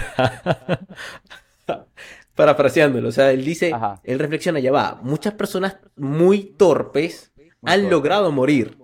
Entonces no creo que para mí sea de cierta forma Un dificultoso. problema. Sí, claro. Claro. Qué Eh, interesante. Es in- es- es- toda esa, esa cultura, la cultura japonesa, a mí me llama bur- o sea, mucho la atención por ese tema de, de arraigo, de disciplina de- y la estructura del pensamiento. Y si tú eh, evalúas y vienes y sacas frases de la, de la, de la filosofía japonesa, la llevas a la nórdica o te vienes a la, a la estoica que es, griego-romana, y hay, y hay casos de, de similitudes. Fíjate que todo, todos estos movimientos eh, son movimientos que enlazan un ser superior, ¿ok? Enlazan un ser superior a través de, de alguna herramienta. En este caso, los samuráis era a través del dominio de- de- del sable. Este, los estoicos a través de la filosofía, los, los nórdicos a través de, su, de la adoración de sus dioses. O sea, hay mucha, mucha similitud este, en, en lo que es esa, esa cultura a la muerte, primero. Y que hay a, eh, a ese ser superior interno que tenemos todos. Excelente. No, incluso lo conectó, me pareció muy interesante el que lo mencionaste al principio de la conversación. Y, hab- y- y dijiste la palabra, es más, la anoté, fórmula. Y creo que te referías como que, por ejemplo, tenías, o sea, eh, tenías de cierta forma como, de cierta forma, unas fórmulas para resolver X problema. Por ejemplo, tenías este problema con el perdón y tenías Claro. como que tus fórmulas, pero, pero ¿a qué se refieren esas fórmulas? Son una, eh, son quotes, estilo de eh, Es una pensamientos. estructura, estructura de pensamiento. ¿Ok? Es, es una estructura de pensamiento. Por ejemplo, yo, a ver, yo soy un tipo con millones de defectos. ¿Ok? Este, no sé, soy- un tipo que, que- que- ha tenido problemas de ego. ¿Ok? A, a lo mejor tiendo a decir las cosas. Ojo, y no es un problema, son cosas que a lo mejor la gente no, no, no, no le cae bien. Yo digo las cosas muy directo. O sea, en una conversación yo digo las cosas muy directo. Es parte de, de ser Asperger. O sea, no tengo filtro, yo digo lo, lo- lo que para mí es, es, es- es- es lo que estoy viendo. pues. Súper. Entonces, al momento de, de dar un feedback, eh, eh, es bastante, vamos decir, no todo el mundo lo toma de la, de la mejor manera. Entonces, eh, estaba diciendo que soy un tipo con, con, con muchos defectos y esto te lo ayuda a uno a, a, estructurar tu pensamiento para atajar a tiempo, por ejemplo, tus emociones. Yo era un tipo hipervolátil. Yo respondía y no pensaba. O sea, dejaba que la emoción del momento, de lo que fuera, saliera de mí. Ahora no, ahora es un momento de, ok, calma, respira, o sea, respira, ataja, porque obviamente tienes el impulso de querer responder. No es que, no que el impulso desaparece. El impulso aparece, tú lo atajas. Uh, piensas lo que vas a decir, ves, si, ves eh, eso.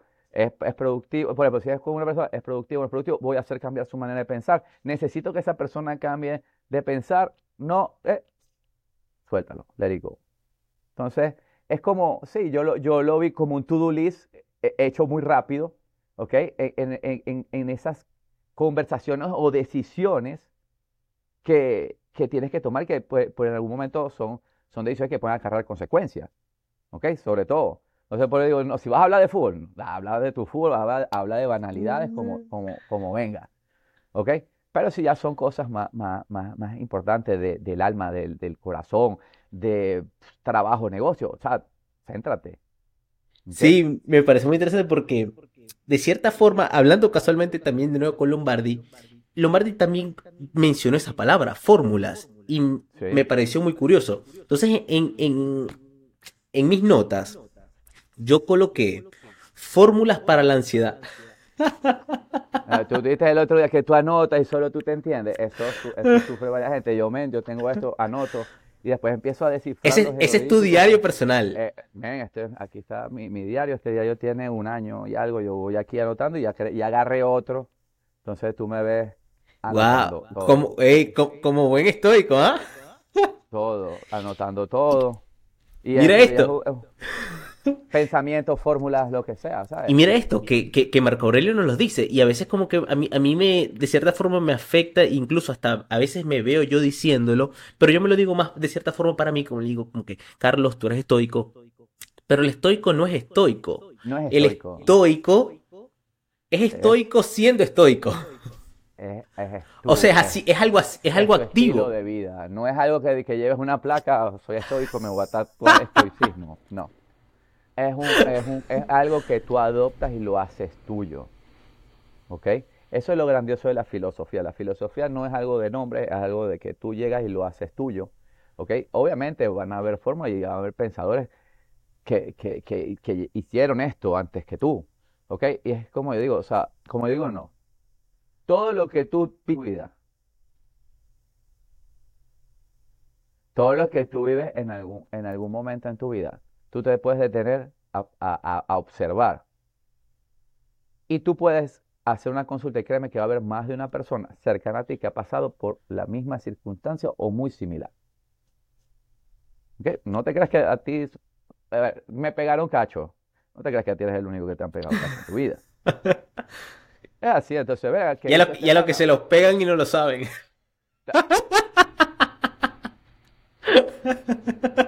Venga, eh, eso, un- eso, es- eso es otro tema para otro, para otro. Es un tema para otro, para otro podcast Otro- completo, completo dedicado a eso. Está buenísimo. No, totalmente. Eh, eh, es, es un tema de, a ver, le pega, le, le, oh, se me fue la idea.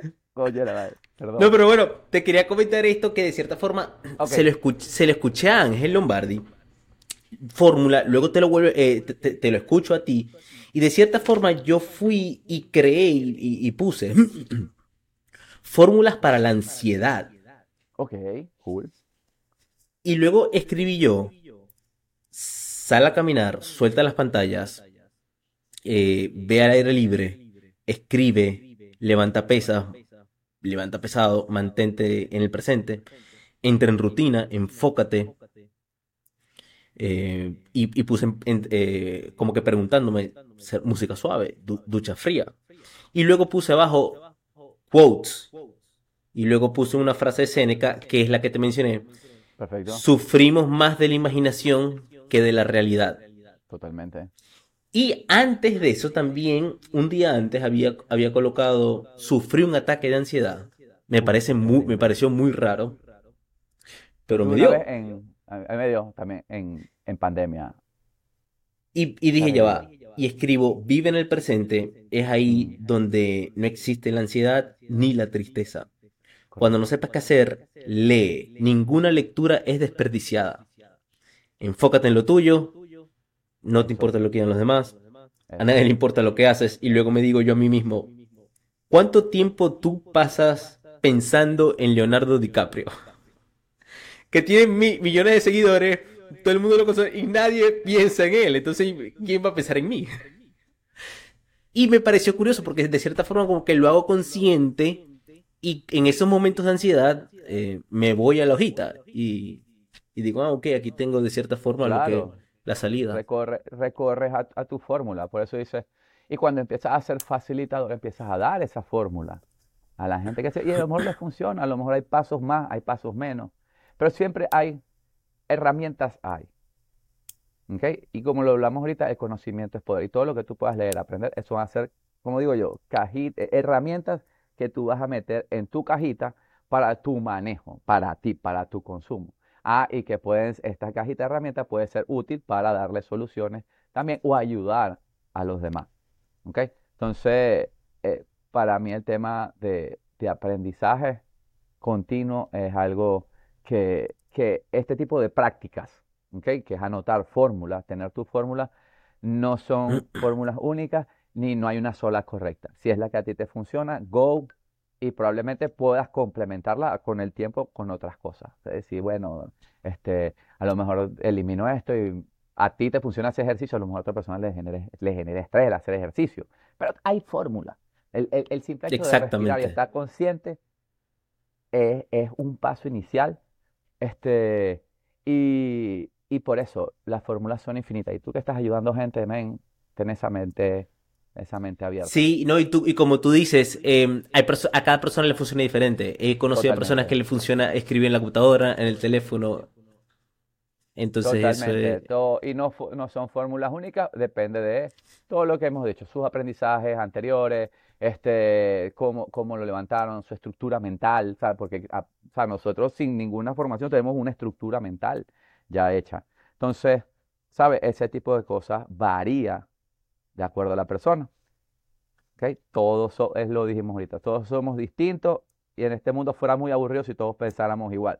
O sea, no, no, el mundo no sería mundo. Fíjate que hay una cita bíblica, si no me equivoco, que dice que el mundo se va a acabar. Y la discutí con mi mamá en esto, porque mi mamá es full creyente, dice que el mundo se va a acabar cuando todas las religiones se unifiquen. Yo le dije, entonces, esto no se va a acabar nunca, porque el humano es un, es un, es un, es un ser de ego, ¿ok? Que, y el tema religioso es un tema de quién tiene la razón. Ahorita es que la iglesia eh, eh, católica este, y otra iglesia están como que en esta posición de que todos estamos lo correcto, es un mismo Dios Ah, sí. Sí, sí, sí, sí. Están como, eh, ya se dieron cuenta también, o sea, que no pueden llevar años o siglos de, de, de guerra o de buscar quién tiene la razón por un, por- por- o de buscar quién tiene la razón. Por simple hecho de decir, eh, sí, eres tú el que tiene la razón. No ¿Sabes qué dicen? Dame un segundito que tengo que abrir la, la puerta aquí. Dale, tranquilo.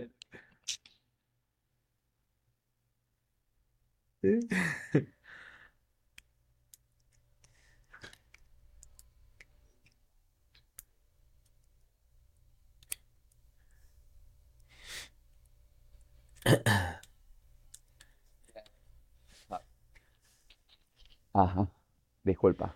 Tranquilo. Ya, ya llega la hora de abrir. Mira, entonces, ¿qué te Hora de estaba entrenar, diciendo? papá. No, se va a dar clases, va a dar clases, me toca hacer una clase de estiramiento más tarde. Uf, Entonces, está súper interesante. Ahora, sí, sí. una, una pregunta en paréntesis. ¿Esas, esas clases están online? eh, el programa está online ya en... eh, a ver, Pero, por ejemplo, el- el eh, esa de estirar. está online. Eh, no, no, Uf, hay- ey, la tienes que sacar. Sería súper interesante. Ese es una, es un programa de estiramientos y movilidad. Esa no está, Claro. pero ya próximamente vamos a, a migrar Sí, todos mm, los, todos los entrenamientos a digital, es decir, que van a tener una plataforma en la cual entrar y Uf, decir, aquí está el entrenamiento, quiero hacer este, escoger qué van a hacer y sí, va un, un materializarlo. Qué bonito. Correcto. Sí. Em, iHuman ha sido como un proyecto de, de fases, porque ha sido como, él, él solo ha ido creciendo financieramente, hablándolo así afuera de marca, él solo ha ido creciendo y se ha ido qué bonito. Sí, Volviendo aquí al tema, que bueno, hablamos de ego, guerra, esto humano, y hay un, hay una frase que dice, los extraterrestres ya vinieron, pero se dieron cuenta que no había vida inteligente y se fueron. Oh, oh, oh, Verga, no sé qué decir a eso, pero probablemente, probablemente, Pero que probablemente. sí, eh, eh, o sea, qué, qué loco que a veces como que peleemos y hagamos estas guerras por, por cosas tan, tan tontas. Explícame tú, pues sí, porque eh, es el, el- gente siendo gente, el humano siendo humano.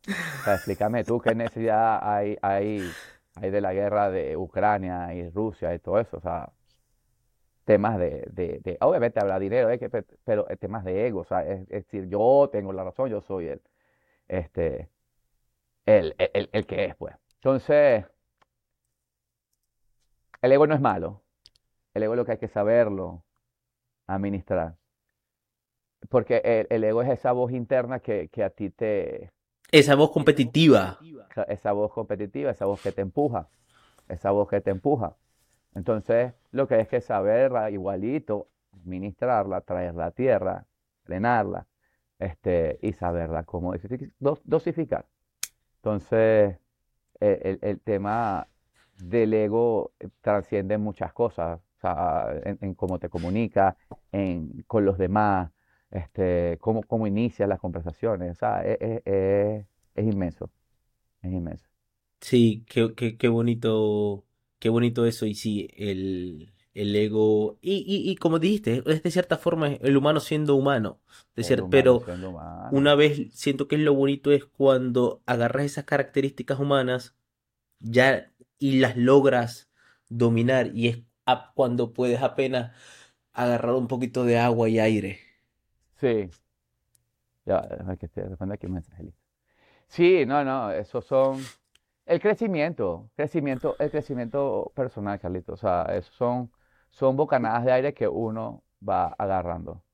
Y, y por ahí hay muchos posts que uno ve en Instagram, en Internet, en Twitter, que el crecimiento es doloroso, el crecimiento por lo general, este, el humano crece en situaciones dolorosas, ¿ok? Siempre hay... eh, ah, yo perdí un hermano eh, estando él muy chamo, eh, bueno, yo tenía 27 años justamente, él tenía 17 y él falleció. Y eso obviamente nos dio en, en nuestra casa una, una, una cultura hacia la, hacia la muerte bastante, bastante, como decir, cercana, ¿ok? Este, y, y obviamente a cada uno en mi familia lo afectó de forma distinta, ¿ok? Y los crecimientos, si tú les preguntas, los crecimientos o las situaciones como lo vivió, cada quien lo vivió desde una, desde una óptica distinta. Ojo, el dolor era igual para todos, ¿ok? Obviamente, a nivel de papás, no hay escalas de dolor. No, no, no, no, no estamos, no estaba comparando nada de eso, pero vivieron todos el mismo hecho, dolores niveles de dolor distintos, aprendizaje distinto. Entonces, el tema de crecimiento personal, lastimosamente, como buenos animales racionales que somos, aprendemos, algunos aprendemos por la palabra, otros aprendemos a punta de coscorrones. Pero siempre se aprende. O algunos, o algunos aprenden y repiten. Algunos no aprenden y repiten. Así es. Hey Luis, muchísimas gracias por tu tiempo. En verdad, admiro de cierta forma tu valentía. Eh, siento que vas a ayudar a muchísimas personas, vas a ayudar a muchísimos padres, vas a ayudar a muchísimos hijos jóvenes. Correcto. Y wow, en verdad esta conversación fue hermosa, la disfruté como no tienes idea. Y espero muy pronto sentarnos con un café, luego entrenar. Sí, va. Esa está, está pendiente. Gracias, Carlitos, por la, por la invitación, por tu espacio. Increíble conversación. A mí me encanta eh, compartir estas, estas visiones de pensamiento, ¿ok? Porque son formas de, de Mucho, mucho más tarde, muchos meses después. ¿Puedes repetir? Sí, claro. Ok. Primero te estaba, te estaba agradeciendo la invitación al espacio. Este, un trabajo increíble, increíble que vienes haciendo. Te vengo, te vengo siguiendo y vengo viendo Gracias. eh, Gracias, cada Luis. uno de, de- de tus ponencias y en verdad yo admiro a la gente que piensa distinto. Que yo le digo a, a mi hijo que, que pensar distinto o ser distinto no es malo. ¿Ok? Obviamente como bajo los criterios que ya hemos hablado. Entonces, en verdad, gracias, tu trabajo es increíble. Yo también Gracias. espero que este tipo de conversaciones se repita y el próximo... Amén, amén. te- si, está, si no estoy yo por allá y tú estás por acá por Orlando, esta es tu casa, bienvenido y hacemos un- te- ese café. Gracias Luis. Sí- significan mu- mucho esas palabras viniendo desde, desde tu persona, en verdad muy contento y, y siento que eso también es, es- es lo bonito de esto, de cierta forma, que conectar es una de las cosas que, que yo mantengo siempre presente en estos programas, porque yo busco conectar con personas que admiro. Yo no, yo no, yo- a mí no me gusta hablar con de cierta forma X persona por lo, porque tenga la cantidad de seguidores, no. No, no, Yo me voy no. por las personas que yo personalmente admiro y, una, y cuando conecto siento, me, me siento agradecido. Y no solo me siento agradecido, como tengo la oportunidad de conectar con estas personas, lo mínimo, lo mínimo que puedo hacer es compartirlo con esas personas que, que no están en este momento, pero nos están escuchando. Genial. Increíble misión. Sigue para adelante. Me encanta esto y, y sobre todo poder, si mi experiencia y mi vivencia sirve para, para alguien, Sin de- de duda que sí. Ya con eso me doy como para ayudar. Sin duda que sí. Gracias Luis, te quiero mucho. Yo Bendiciones, también, hermano. brother. Te quiero mucho, respeto. Nos vemos pronto. Amen. Chao.